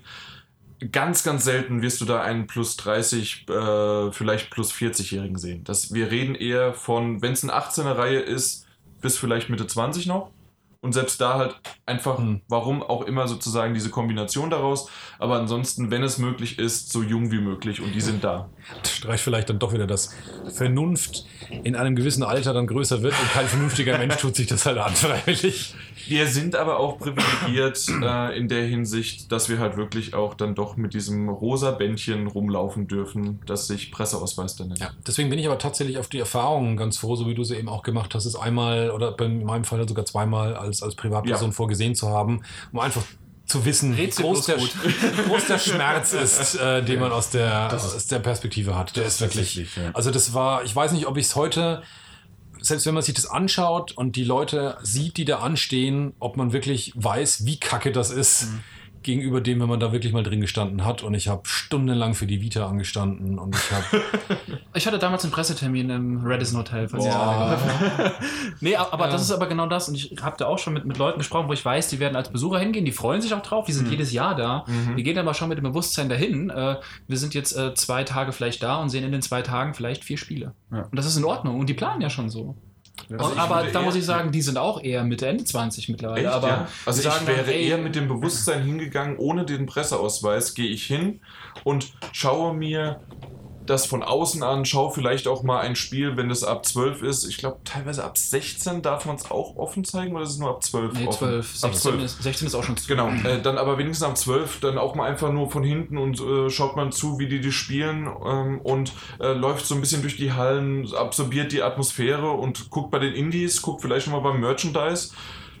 Das ist etwas für mich, aber wow, wirklich? Zwei Klar, Tage? klar. Und die gehen da wirklich durch und morgens gleich um 10 Uhr Ja, die rechnen dann rein. mit zwei Spielen am Tag, weil eben Wow. mehr nicht geht. Und das ist einfach so. In der Regel musst du schon großes Glück haben oder musst Ja. nur gezielt die ganz kleinen Dinge ansteuern und da musst du ja auch schon ein bisschen Glück haben. Und zum Teil ist es ja so, wann, macht die, wann machen die die Hallen da auf? Um 10.30 Uhr? Um, um 10 Uhr. Oder um, um, um 10 Uhr? Um, um 11 Uhr gehst du an Battlefield-Stand? Ja, ab hier jetzt schon vier Stunden Wartezeit. Ja, Mhm. sorry, aber da, da steht ja noch 80% erstmal noch vor der Halle und wartet erstmal drauf, durch das Flaschenhals-Ding Ja. reinzukommen. Ja, Aber aber ganz die- übel die- läuft und es gerade eine absolute Hype-Geschichte ist, ist es dann um 11 Uhr heißt es schon, wir brauchen dich gar nicht mehr Genau, anstellen, bis ja. heute Abend sind wir durch. Richtig. Das ist, das ist halt. Letztes, letztes Jahr waren ja von mir auch zwei Freunde da, das erste Mal. Nicht das letzte Mal, also die, die können dieses Jahr leider nicht, sie wären gerne wieder. Ähm, und die sind gar nicht so sehr hingegangen, um sich Spiele anzusehen. Also die haben das sich von vornherein gar nicht so, so vorgestellt, dass sie da viele Spiele sehen werden oder das wollen. Die aber das ganze Ding einfach mal sehen wollten, die das Ganze Mhm. einfach mal als, als Erfahrung mitnehmen finde ich auch völlig legitim. Ja. Ja, und die dann wirklich ab und zu mal, ich weiß nicht, die, die sind rumgelaufen, haben gesehen, hey, bei Cuphead steht gerade mal niemand an. Also haben sich jetzt da mal dazu gestellt, äh, oder haben hat kaum jemand gestanden, haben sie das mal angespielt, auch wenn das Interesse im ersten Moment gar nicht so groß war. Und haben sich einfach mal so ein bisschen durch die Hallen Ich glaube, das machen auch viele. lassen. Dieses Treiben lassen und Ja. oh, hier ist was frei, dann stranden wir das mal meine ich ja hier damit. und, Und, so. äh, und das fanden die dann tatsächlich auch eine schöne Erfahrung. Also die waren auch nur einen Tag da. Ja. Ähm, das mochten sie auch. Also so als, als Privatbesuch war das wohl das, Ja. hat deren Erwartung wohl noch übertroffen, weil sie sich noch, noch schlimmer oder noch extremer vorgestellt haben. Ähm, und ich weiß, ich könnte es jetzt wahrscheinlich auch nach dem, dem, dem Besuch im letzten Jahr, könnte ich es wahrscheinlich gar nicht mehr so machen, so, weil ich auch weiß, wie viel Struktur dahinter sein kann. Ja. Und das so ganz gezielt nach, nach Entwicklern, nach, nach Spielen äh, dir deine Termine eben auch legen kannst. Das ist aber Und, nur, wenn äh, du mit dem Daddelgebabbel vor Wenn du, bist. natürlich, wenn du mit dem Duffel, andere lassen sich vielleicht noch ein bisschen mehr treiben. Ähm, wir dürfen vielleicht auch an dem Tag über die Spiele reden, was auch schön ist. Ich meine, da Ähm. muss man sagen, wir sind ja noch in der privilegierten Situation, wenn du ja bei einem Verlag bist, dann kannst du ja gar nicht mal auch in der Regel groß aussuchen, was du an Termin machst. also, was Ja, wir ja. so, also, naja, das mache ich doch im Grunde. Ich weise dem Daniel das zu. also was, Also ein was, bisschen Nachfragen ist ja auch noch dabei. was wir Ja. hier da so in den letzten Jahren machen konnten, ist schon eine sehr geile Ja. Situation, dass man sich sagt, ich habe da drauf Bock, du hast da drauf Bock, Ja. dann lass uns das auch so, so versuchen. Eben. Das ist schon wirklich echt. Und, äh, und da muss ich halt auch sagen, einerseits bin ich da bei dir. Ne? Irgendwie, unterm Strich siehst du vielleicht nur einen Trailer oder eine längere Version eines Trailers, der nur, nur drei, vier Tage äh, später auch schon auf YouTube ist, wenn es gut läuft, der vielleicht auch am gleichen Tag oder, Mhm. oder zum öffentlichen Tag, ähm, wenn wenn's die Pforten wirklich für alle Besucher öffnet, ähm, äh, schon auf YouTube zu finden ist. Aber andererseits habe ich da so bei manchen Spielen, habe ich noch genügend Begeisterung, sozusagen, ja, aber irgendwie war es mir das wert, den irgendwie, so wie ich einen Film gerne im Kino sehe manchmal. Bei manchen sehe ich Okay, noch, bei das ist ein manchen guter bin ich Vergleich. auf DVD Blu-ray, ist mir vollkommen egal. Mhm. Aber manchen bin ich froh, ihn einfach in der Atmosphäre im Kino erlebt zu haben. Okay. Und so gibt es auch heute noch Spiele, wo ich sage, gut, ja, war einfach nur ein Trailer und danach hat mir ein Typ noch fünf Minuten was erzählt. Aber es war irgendwie geil, weil da diese, diese Messestimmung einfach war. Also, Mhm. Ja, Und, kann, äh, ich, kann ich ein bisschen nachvollziehen, ja. ja. Aber ist jetzt halt auch erst mein zweites Jahr, ne? nicht das sechste, siebte, muss man auch dazu sagen. Ähm, Das kommt noch. ja, wahrscheinlich. Du bist auch noch gebrochen, keine Sorge. aber also insofern, das ist aber auch nicht bei allen Spielen so. Ne? Ähm, aber jetzt, wenn, wenn ich jetzt dieses Jahr die Möglichkeit hätte, ähm, Cyberpunk zu sehen, ich würde mich freuen wie ein Schnitzel. Selbst Auf jeden Fall. Also da würde ich mir Ja. auch, äh, glaube ich, beide Beine abnagen Ja. dafür, ja. Ich bin ja dran, ich hab's mitbekommen. Wollte ich nur nochmal. Nee, insofern freue ich mich da so oder so sehr drauf. Auch mal auf nur kleinere Schnipsel. Oder eben ein bisschen hands-on. Auch wenn ich da die Hostage-Demo zum Beispiel haben wir letztes Jahr, glaube ich, auch noch ein bisschen. Die haben wir alle gespielt. ne? Ja, und auch ein bisschen Ja. größer besprochen. Und die kam drei, vier Monate später, kam sie, glaube ich, für alle in, in, ins Netzwerk. Store. Mhm. Und trotzdem war es an dem Tag irgendwie cool, mit ein paar anderen Leuten abzuhängen und zu sagen, hey, wir haben doch alle diese Demo gespielt. Wir haben aber mehr gespielt, Daniel. Wir haben nicht nur die Hostage-Demo, wir haben ja auch noch das äh, von Detroit Become Human, haben wir auch noch das mit Marcus gespielt. Echt? Ich dachte, das wurde uns nur gezeigt. Ich konnte mich nicht daran erinnern, das gespielt zu haben. Unabhängig davon finde ich aber schon ein großer Unterschied, äh, ob drei bis vier Monate später auch Ja, klar. irgendwie was Ja, ja. rauskommt. Ja, gut, oder halt schon am gleichen Tag äh, ab, abgefilmt oder offiziell halt in dieses Video oder so. Die Aber dennoch war es was Schönes, mit, mit Leuten halt äh, an dem Tag noch gleichzeitig darüber reden zu können. Ne? Wir haben die alle gespielt. Das ist vor allem noch die andere Komponente. Dieses, äh, man sieht irgendwas, egal wie scheiße das war. Es kann ja auch nur irgendwie ein zwei Minuten Trailer jetzt sein zu, äh, keine Ahnung, ne, wo ihr gerade gesagt habt, äh, zu Cyberpunk. Und euch dann an dem Abend in der Atmosphäre, vielleicht sogar noch auf der Messe, in einer, in einer ruhigen Ecke mal drüber zu unterhalten, ist halt auch wieder schön. Ne? Mit den Leuten, die es Ja. vielleicht Ja. auch erlebt haben oder die es Genau. eben nicht erlebt haben und denen ihr das versucht dann näher zu bringen. Das ist auch wiederum cool. Das wäre jetzt nämlich mein dritter Punkt gewesen. Und ja, da kommt jetzt vielleicht ein schnulziges Ohr oder sonst wie was. Diese Runde, die wir gerade haben, deswegen ist es toll, äh, dass wir das doch nochmal jetzt hier geschafft haben bei mir zu Hause, weil ansonsten hätte ich es nämlich wirklich auf der Gamescom vermisst, sich in die Augen zu schauen, auch wenn es nicht immer ganz klappt und gut ist und äh, einig ist. Aber ansonsten schauen wir uns doch mal in die Augen, während wir den Podcast aufnehmen. Es ist eine andere Atmosphäre, das hat man vielleicht auch heute gemerkt. Und das macht einfach Spaß, dann über Videospiele zu äh, reden und nicht nur einfach einen Bildschirm vor, vor der Nase zu haben. Das geht zwar und es macht auch Spaß, das kriegen wir nicht anders hin, weil die Distanz zwischen uns so ist, aber auf der Gamescom ist es nochmal eine andere und besondere Atmosphäre. Das stimmt, ja. Aber was ich tatsächlich auch als legitime Version nochmal finde, wenn wir wieder mal ein Jahr haben, wo wir es aus irgendeinem Grunde nicht schaffen, aber trotzdem grundsätzlich Zeit haben, ansonsten da eine Live-Berichterstattung zu machen, sollten wir wirklich einfach sowas wie ein Gamescom Camp irgendwo einrichten, rotten uns zusammen und äh, machen das dann mal auf die Tour. Ich glaube, das kann auch richtig witzig werden, selbst Also wenn man so nicht wie vor Ort ist. E3 äh, vor, äh, sich äh, scha- anschaut und so auch bei der Gamescom. Genau, so nach dem Motto, sich gemeinsam die Livestreams anschauen und das Ja. halt direkt mit aufnehmen. Und äh, das ist dann auch schon, Ja. wie du selber sagst, sicherlich nochmal eine andere Atmosphäre, wenn man sich zumindest dabei sieht und einfach zusammensitzt, als wenn man das halt einfach nur aus der Ferne äh, zusammenschaltet und dann auch gerne mit Twitch und Co. einfach kämpft, weil die scheiß Technik wieder mal nicht will und so weiter und so fort. Das kann ich jetzt schon äh, sagen, dass ich das gerne in einer nächsten Folge dann nach der Gamescom in der Spielzeit gerne mal besprechen würde mit euch, wie sehr ihr das sozusagen von außen da mitbekommen habt und Vergleich auch zur E3 vielleicht, ob das ähnlich abgelaufen ist oder nicht. Und dann kann ich ja nochmal meinen Senf dazugeben. Hört, hört sich sehr interessant an, das Projekt. Es kann ja auch mal was Schönes sein, ein bisschen die Füße hochzulegen, ohne Ja. Stress, äh, im kühlen, hoffentlich kühlen Wohnzimmer mit einem guten Getränk einfach sich das Ganze mal entspannt anzuschauen, weil Ja, legt euch gut zurecht. Es Wir wird schicken, geil einfach, wie immer. wir schicken einfach einen Daniel rein mit einer Kamera, das live streamt und wir schauen uns das dann daheim auf deinem Genau. 65 Zoll Fernseher an. wir und, schneiden dir so, äh, so, aber- so eine aber- GoPro um. Ah, okay, das ist netter. Ich dachte, das wird so eine richtig große. Den ganzen Tag. Ah, wobei, jetzt wo du sagst, Warum? Du Kriegst du mit so einem Walkie-Talkie, Daniel, no, nur nach links, nach links. Hm, ja, okay, nee, kann's weitergehen. Aber warum einfach eine GoPro auf die Kappe mit dem auch noch Bier, äh, die Bierkappe da links und rechts und dann geht, äh, geht der Daniel los. Ja, wenn ich da währenddessen Bier trinken dürfte. Ja. Da- Daniel wird nur zwischen den Hallen gehen, wo sich die Hitze schön staut, in der prallen Sonne und Interviews machen. Daniel, geh da mal bitte an den Stand. Geh mal bitte an den Stand. Ja, Hol uns mal bitte ein Bier. Hol uns mal eine Bratwurst. Was? Jetzt ist die langsamer. Was? Das war zu schnell. Neue. Neue Bratwurst. Es, Das es, es eskaliert wieder. Ich wollte gerade sagen. Das schaffen wir auch lokal noch Ich, besser. ich habe eben gerade die lokale Atmosphäre gelobt, die gerade vollkommen vor die Füße ge gelaufen ist. Ja, deswegen sollte man dann lieber drüber sprechen, glaube ich, was wir. Oder sind wir fertig? Wir sind Wir, fertig. wir sind hiermit, würde ich Wir sagen, sind wirklich durch und machen wir Fertig. jetzt. Wir haben angefangen so ein bisschen mit der Struktur von Spielzeit und enden versuchen wir es ein bisschen mit der angeblich äh, überhaupt keine Struktur von Dattelgeber. Deswegen sprechen wir einfach mal drüber, was haben wir zuletzt äh, gesehen und was haben wir zuletzt gespielt. Und das Gespielt zuerst. Ach ja, genau, und deswegen übergebe ich es auf jeden Fall erstmal an dich, weil. Ähm, so viel Struktur kann der. Martin dann auch nicht verarbeiten. Ja, Ja, nee. was habt ihr zuletzt gespielt, fängt das nämlich an. Und das kommt immer so unverhofft. Deswegen, Das kommt heute wirklich unverhofft. Ich überlege auch gerade krampfhaft, aber ich habe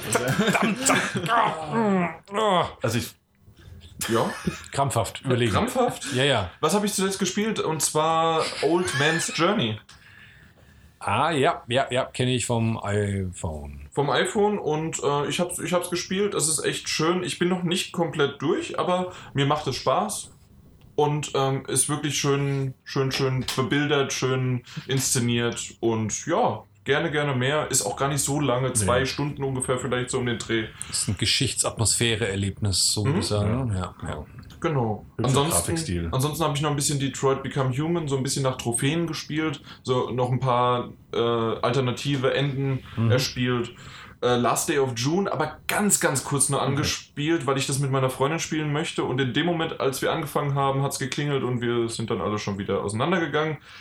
Und A Way Out, jetzt komplett beendet. Da hatten wir gestern, Martin und ich, kurz drüber gesprochen und A Way Out fand ich wirklich teilweise sehr, sehr schön, teilweise gut inszeniert, teilweise tolles Gameplay und dann wiederum nicht Grässlich. so äh, grässlich und dann aber auch grässlich für meine Freundin, weil sie nicht so gut diese wieder mal Koordination zwischen Laufen und Kamerabewegung hat, aber das ist halt bei ihr der Fall. Ähm, so, aber insgesamt war es gut. Ich mochte nur das Ende nicht. ich glaube, ich mochte den ganzen letzten Akt von Way Ja. auch nicht. So das Spiel hatte echt tolle Höhen. aber Und ma meine Freundin mochte den, das Ende Ja. aber. Also tatsächlich gibt's da A und B und wir hatten gestern auch schon mal Martin und ich drüber gesprochen. Ja. Das hattest du auch schon mitbekommen. A oder B und Genau. da, irgendwie dazwischen gibt's kaum. Ziemlich wenig, ja. Äh, ansonsten vielleicht noch ganz kurz erwähnt, äh, Lara Croft Go habe ich gespielt. Ähm, Was zur Hölle ist das? wirklich, kennst du nicht? Auch Hitman Go gibt es. Ach, ach so, okay. Das ist Die- auch so diese- episodisch oder was? Nee, nicht episodisch, sondern das ist dieses, wie als ob du als, ähm, äh, wie auf einem Brett sozusagen äh, vorangehst und musst bestimmte. So ein bisschen Rätsel-Kniffel-Dinger Ja. lösen. Im, mit einem Hitman-Skin oder mit einem Okay. Tomb Raider-Skin. Ja, und das war wirklich hübsch gemacht. Gibt es auch für iOS oder für die Mobile Phones und ähm, gibt es aber auch für, für die PS4 und für die Vita. Und da habe ich es gespielt.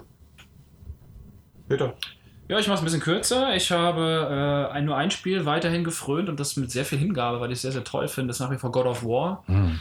Ich verliere mich nach wie vor viel zu sehr in der Welt. Äh, der See der Neuen allein, der ist schon so faszinierend, dass nach, jeder, nach jedem Mal, wo man da neue Sachen erkunden kann, dann erkunde ich die halt auch und freue mich auch jedes Mal, wenn der Entwickler mich auch belohnt.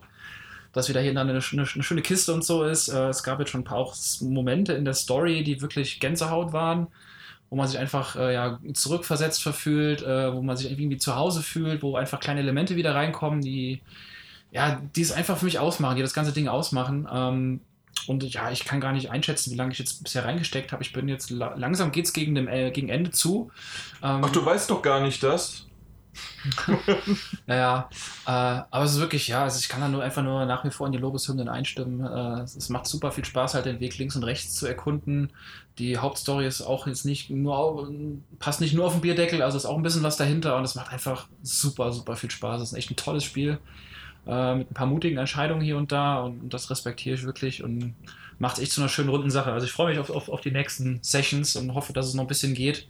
Aber glaube, dass ich auch genug Muße habe, vielleicht auch nach dem Ende noch äh, ein bisschen zu erkunden und vielleicht das ganze Ding auch zu platinieren. Das kann ich mir auch vorstellen, weil es macht mich nicht mürbe irgendwie im Vergleich zu vielen anderen Spielen. Kann ich nicht komplett unterschreiben, aber ich meine, ich habe da schon viel zu viel drüber verloren. Ja, du hast in der Hinsicht auf jeden Fall komplett Unrecht und da ähm, ja, äh, womit ich auch echt Unrecht hatte, war mit meiner eigenen Spieleauswahl, die ich zuletzt gespielt hatte. Ich habe vor zwei Tagen Mass Effect Andromeda beendet und war selten oder schon lange nicht mehr so froh darum, dass es vorbei war. Ähm, warum ich es bis zum Ende durchgehalten habe, keine Ahnung. Irgendwie hatte ich so den Eindruck, ich muss es mir bis zum Ende anschauen, um sozusagen die komplette Tiefe dessen, was mich da erwartet, äh, zu erfahren. Und abschließend muss man wirklich sagen, es gibt auch in diesem Spiel echt gute Momente. Es gibt Momente, wo es ein bisschen durchblitzt, was die Serie ursprünglich mal gut gemacht hat, aber viel, viel, viel zu wenig davon auf viel zu viel gestreckte Spielzeit. Das Spiel ist auf jeden Fall eines der Titel, die die eigene persönliche Zeit, die man investiert, in keinster Weise respektiert und würdigt. Viel zu viele Quests gibt es auch zum Beispiel, die einen irgendwo in einen ganz bestimmten Raum, in einem ganz bestimmten Ort, auf einem ganz bestimmten Planeten schicken, wo du erstmal hinfahren musst, aussteigen, wieder hinfahren, dort reingehen, mit jemandem ansprechen, wo dir jemand einfach nur zwei Sätze sagt und dann sagt, ja, und damit die Quest jetzt weitergeht, gehst du jetzt in den anderen Raum, in einem ganz anderen Ort, auf einem ganz anderen Planeten. Und das passiert hundertmal gefühlt. Es ist zum Reiern, wie du im Zickzack einfach durch diese leere Welt rennst und nichts erlebst. Ich bin so froh, dass es vorbei ist. Und jetzt gucke ich mal, was ich als nächstes äh, vorhabe. Wahrscheinlich was GTA Story-betonteres. Ja, ich glaube nicht. äh, tatsächlich habe ich es jetzt erst gerade wieder im Blick äh, bei Jan. Ist, äh, Life is Strange ähm, Before the Storm. Das Oh ja. tatsächlich lacht mich an als etwas ein knackigeres und kompakteres Erlebnis als das, was ich mir jetzt angetan habe.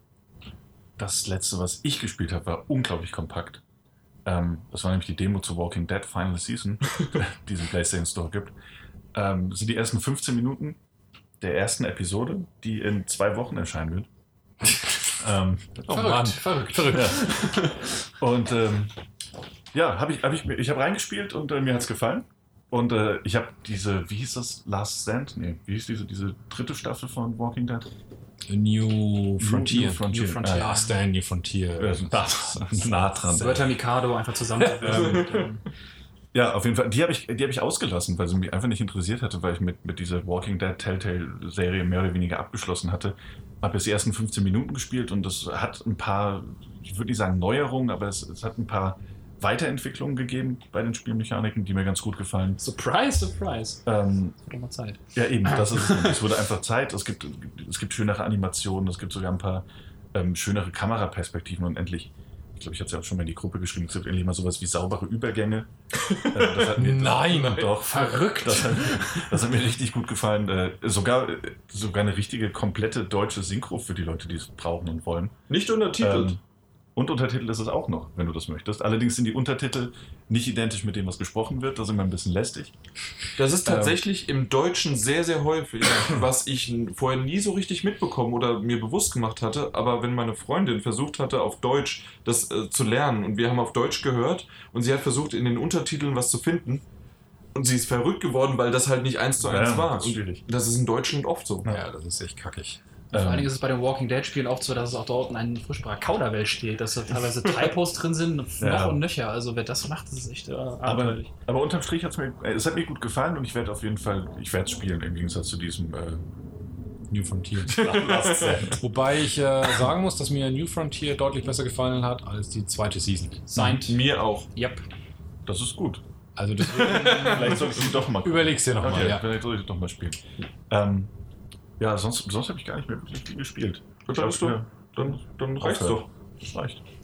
Oh 15 mein Minuten. Gott, jetzt erzählt uns ja wieder, was er gesehen hat. Nicht Ich viel. Ich, von früher. Tatsächlich, äh, ähm, ich habe es aufgegeben, die ganzen Serien zu erwähnen und sonst wie was. Deswegen, was habe ich zuletzt gesehen? Relativ einfach A Quiet Place.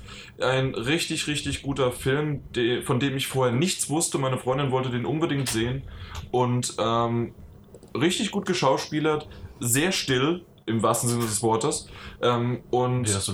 Ne? und der ist äh, von, von dem Szenario, von äh, wie, wie das inszeniert worden ist, selbst übers Ende hinweg äh, wirklich gut gemacht. Finde ich relativ wenig Klischees bedient, weil äh, teilweise ja auch Horror, teilweise Action mit dabei ist und ähm, wie die ganze Welt in sich äh, ja verbunden ist. Oh, habe ich einen Trailer gesehen. Jetzt erinnere ich mich endlich dran. Ah. der Trailer hat mich Ich erzähle es ja nur zum wahnsinnig zweiten Mal. Vielleicht Ja, ja. jetzt endlich fruchtet das. angelacht. Ja. und äh, wie die ganze Welt teilweise nur im Hintergrund dargestellt wird, ähm, als wie, wie durchdacht und wie man mit der Situation, die ich gar nicht genau beschreiben möchte, umgehen muss in dieser Welt, funktioniert wunderbar und ist richtig toll und hat mich, hat mich einfach begeistert. Und für das, dass ich gar nichts darüber wusste und so sollte man vielleicht auch, wenn man gar nicht mehr so genau weiß, A Quiet Place, sollte man dran gehen. Das andere ist, Preacher habe ich endlich die letzten zwei Folgen der zweiten Staffel beendet und bin jetzt bei der dritten Staffel, die ja aktuell in der fünften oder sechsten Folge läuft. Mhm. Und ähm, es geht munter weiter. Ich habe ja tatsächlich sogar einige Comics davon gelesen, die irgendwie, außer dass es die Figuren dieselben Namen haben, nichts damit zu tun haben. Und ähm, so Ja, lang so Versatzstücke sie wohl immer wieder zusammen. Ne? mal Versatzstücke, das ist richtig, aber das ist dafür, also ich habe glaube ich 20, äh, 20 Auf Bände von äh, Preacher gelesen und davon ist mir jetzt gerade mal, außer dass es wirklich Figuren waren, ist mir glaube ich ein oder zwei Versatzstück, wie du es jetzt genannt hattest, untergekommen, untergekommen. Ansonsten ist es wirklich irgendwie was Eigenes. Mhm. Aber es ist gut. Es ist merkwürdig, es ist verrückt, Ja. aber es ist gut. Ich äh, hinterfrage immer meine geistige Gesundheit, wenn ich damit fertig bin, das zu gucken, weil ich immer das Gefühl habe, das färbt irgendwie ab, da bleibt was an einem hängen. Äh, Ende zweite. Okay, ja. Aber es ist ein großer Spaß, ja. Ja. Dann, wenn du Ende beendet, die zweite Staffel? Ja. Genau. Also da hast du, ich weiß nicht, ob du meinen Tweet gelesen hast, der vielleicht politisch inkorrekt sein könnte, wenn man nicht den, den Preacher sagt, weil äh, dass Hitler wirklich, wirklich mal was Gutes gemacht hat, ist dann doch sehr merkwürdig und kann nur innerhalb von Preacher-Universum wirklich mal genannt werden. Und auch das würde ich trotzdem hinterfragen. Das ist richtig. Aber Also auch tatsächlich innerhalb dessen, was da gezeigt Ja. wird oder wie es gemeint war. Aber da, Ja. wir wollen ja nicht spoilern. richtig. Aber es ist merkwürdig. Aber Also, Hitler ist toll in Preacher. das, Das war auch politisch inkorrekt, aber in Preacher ist auf bezogen. Schöner Name für diese Folge hier übrigens. also ich habe von Preacher auch nur die erste Folge gesehen, muss ich dazu sagen, bis zu dieser Szene in der Kirche. Das war sehr verstörend, ohne auch dazu spoilern. Ja. Ähm, aber irgendwie unterhaltsam, aber ich habe es dann doch nicht weiter geschafft bisher. Aber ja, bist du fertig? Ich bin fertig, ja. Ja, dann mache ich mal weiter. Ich habe das hier kurz mal aufgeschrieben. Hm, Eine Lücke in meiner Filmelandschaft, die ich jetzt geschlossen habe, ist Kingsman. Da habe ich den, den, den ersten, den ersten Auch eine Teil- schöne Kirchenszene. Da kann man auch Sean Layton hier mal zitieren, ne, der das ja auch auf der Pressekonferenz äh, it genannt won't end hat. that way. Total geil. Also ich habe von dem Film genau das erwartet, was ich bekommen habe. Äh, fand ich super toll. Freue mich also auf den zweiten Teil. Meine Freundin fand ihn ganz furchtbar, was für mich ein Indiz ist, dass der Film gut war. Äh, Weil es ist halt genau mein Ding. Also ich fand den, ganzen Stil wirklich toll. Also Kingsman ist echt ein, ein schöner Film, hat mir sehr viel Spaß gemacht. Dann noch in ein paar Serien abzutauchen. Shameless, Staffel 8 jetzt gesehen, bis zu dem, was es halt gibt. Beste Serie aller Zeiten eh. Das ist ja auch äh, Set in Stone, äh, Big Bang. Falsch. Ja, Ganz kurz, wir falsch. haben alle gerade Nein, ihr habt alle keine Ahnung, vor allem du nicht, Jan. Shameless ist super. Shameless ist das Beste, was es gibt. Äh, Big Bang Theory, Staffel 11 gesehen äh, und, was ich auch ja sehr feiere, Lucifer Staffel 3 gesehen bis Folge, glaube 10 oder 12. Und dann gibt es diese komische Entscheidung von Amazon, dass sie da einen Cut machen und den zweiten Teil der dritten Staffel erst in einem Monat zeigen. Wo ich Amazon mit einem großen Stinkefinger am liebsten zeigen würde, weil ich das sehr absurd finde. Aber Hat das jetzt nicht Netflix übernommen? ich meine, Lucifer. Also den, ich glaube, das wurde abgesetzt jetzt nach der, nach der dritten oder vierten. Ich habe Amazon und Netflix, also ich will das auch. Kann sein, dass es auch auf Netflix ist. Ich meine, es ist nach wie vor. Nee, also es, Amazon, läu- es läuft aktuell noch auf, auf äh, Amazon, aber ich glaube, die haben äh, Lucifer übernommen, nachdem Amazon Ich gesagt bin- sie machen nicht weiter. Ich bin nach der zweiten Staffel ausgestiegen. Es war ganz cool, bin aber nach der irgendwann. ersten, ersten schon aus. Okay, Weiß ja. nicht. Ich finde es schön. Wolltest du mich nicht ständig überzeugen, dass ich mir das Zeug anschaue? Das war ja auch in der ersten gut und in der, wir haben ja nicht mehr nach der zweiten miteinander gesprochen. Das hat aber nicht lang gelebt dann. Na, es gibt eine dritte. Ja, offensichtlich. Bei mir nicht Es mehr. kommt noch ein Nein. vierte. Ja, Ja, okay. Ja, das, das war's von mir. Okay, ähm, ich habe was ich das letzte Mal ähm, schon länger her, Spielzeitfolge schon angekündigt, äh, nicht nur angefangen mit Into the Badlands, sondern inzwischen auch die zweite Staffel beendet. Ich muss ganz klar sagen, vom Sprung von der ersten Staffel zur zweiten Staffel ändert sich einiges, weil man wirklich merkt, dass es von einem äh, ziemlich experimentellen Projekt, für das offensichtlich auch nicht so wahnsinnig viel Budget ähm, zur Verfügung stand, eine große Serie auf einmal wurde, die richtig dick aufgezogen wird in der zweiten Staffel, also sehr viel größer wird, als es davor der Fall war tatsächlich gab es auch ein paar Folgen, wo ich mir gedacht habe, dadurch verlieren sie auch ein bisschen von ihrem eigenen Charakter, aber trotzdem immer noch ein ganz, ganz, ganz großer Spaß. Weiterhin eine große Empfehlung für alle, die ein Endzeit Steam Park Martial Arts äh, Mischmasch sehen wollen, das wirklich, wirklich, wirklich besonders ist und ganz, ganz toll geschauspielert ist. So krass, es anhört. es ist auch von den schauspielerischen Leistungen her wirklich, gerade der Bösewicht ist einfach nur fucking fantastic. Ähm, und dann habe ich noch angefangen, eine andere Serie zu gucken, die es auch schon seit längerer, längerer Zeit gibt, nämlich Vikings. Habe ich jetzt neu angefangen. Bin ich jetzt erst ein paar wenige Folgen drin. Bisher gefällt es mir gut. Für eine abschließende Meinung möchte ich mich aber noch tiefer reingraben, bevor ich dazu was Tieferes sage. Das war es tatsächlich schon von der Anguckfront. Ja, auch bei mir sehr, sehr wenig Zeit gehabt, sehr wenig geguckt. Auch weil es einfach zu warm ist in meiner Wohnung, um irgendwas zu gucken. Du kannst nur so aus dem Fenster rausschauen. Das ist alles, was geht. Du bist ein Ähm, Fenstergucker. Ich bin Fenstergucker, mehr bleibt mir nicht. Du wirst eine schöne Rente haben. Ja, ich, wahrscheinlich keine hohe, aber schön, schön wird's. Du kannst auf jeden Fall Ähm, bestimmt aus dem Fenster gucken weiter. So oder so. Na, mal gucken. Ähm, ja, ich habe äh, jetzt gerade vor ein paar Tagen äh, habe ich angefangen mit der vierten Staffel von Brooklyn 99, die jetzt auf Netflix drauf ist. Ähm, ja, das ist Gute Serie. Eben, ich gucke es gerne. Ich habe jetzt schon ein paar Mal gehört, dass die vierte da ein bisschen einbrechen soll ähm, und nicht mehr ganz so gut sein soll wie die Vorgänge, vorherigen. Ich finde sie Aber, gut. Hey, es hat ab und an seine Lacher und das reicht mir eigentlich bei einer Sitcom schon. Ähm, wenn ich eine gute Zeit dabei habe.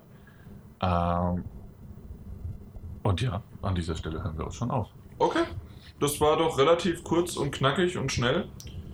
Und ich würde dementsprechend auch wirklich sagen, äh, dass wir gewohnt, wie wir es von Spielzeit kennen, abmoderieren. Und dann sind wir auch schon fast fertig, außer dass wir die zweieinhalb Stunden Marke geknackt haben. Ja, wir merken, nicht nur in der Länge äh, sind wir anders aufgestellt als ähm, in einer normalen regulären Spielzeitfolge, nämlich auch in der Hinsicht, dass es dahingehend dann doch so weit unstrukturiert ist, dass ich gänzlich unvorbereitet bin, hier einen Abspann zu moderieren. Denn ich muss an dieser Stelle die Hose runterlassen. Die sind mit nicht Bitte nicht. spontan, sondern vorbereitet. Und ich habe heute keine vorbereitet. Na gut, Deswegen, dann, da ich das Intro gesprochen habe, würde ich dir das Auto äh, überlassen. dann kann man eigentlich nur noch dieses Kapitel und diesen Abend so schön äh, schließen, weil wir haben über die Gamescom, wir haben über alles Mögliche, über unsere Lücken in unserer Spiele und Pile of Shame und sonst wie Spielehistorie gesprochen und deswegen sollten wir jetzt einfach das Ganze schließen und bis zum nächsten Mal uns dann verabschieden. Vielen Dank. Ja, es ist zu heiß, wir gehen jetzt grillen. Ciao. Ab an den Grill. Tschüss. Ciao! So, Jan hat vergessen aufzunehmen. Das, war doch jetzt das, wie immer, der Standardwitz. Das war doch jetzt die Probe, jetzt fangen wir richtig an. Sind, wir- sind wir alle warm. Ne? Wir sind warm.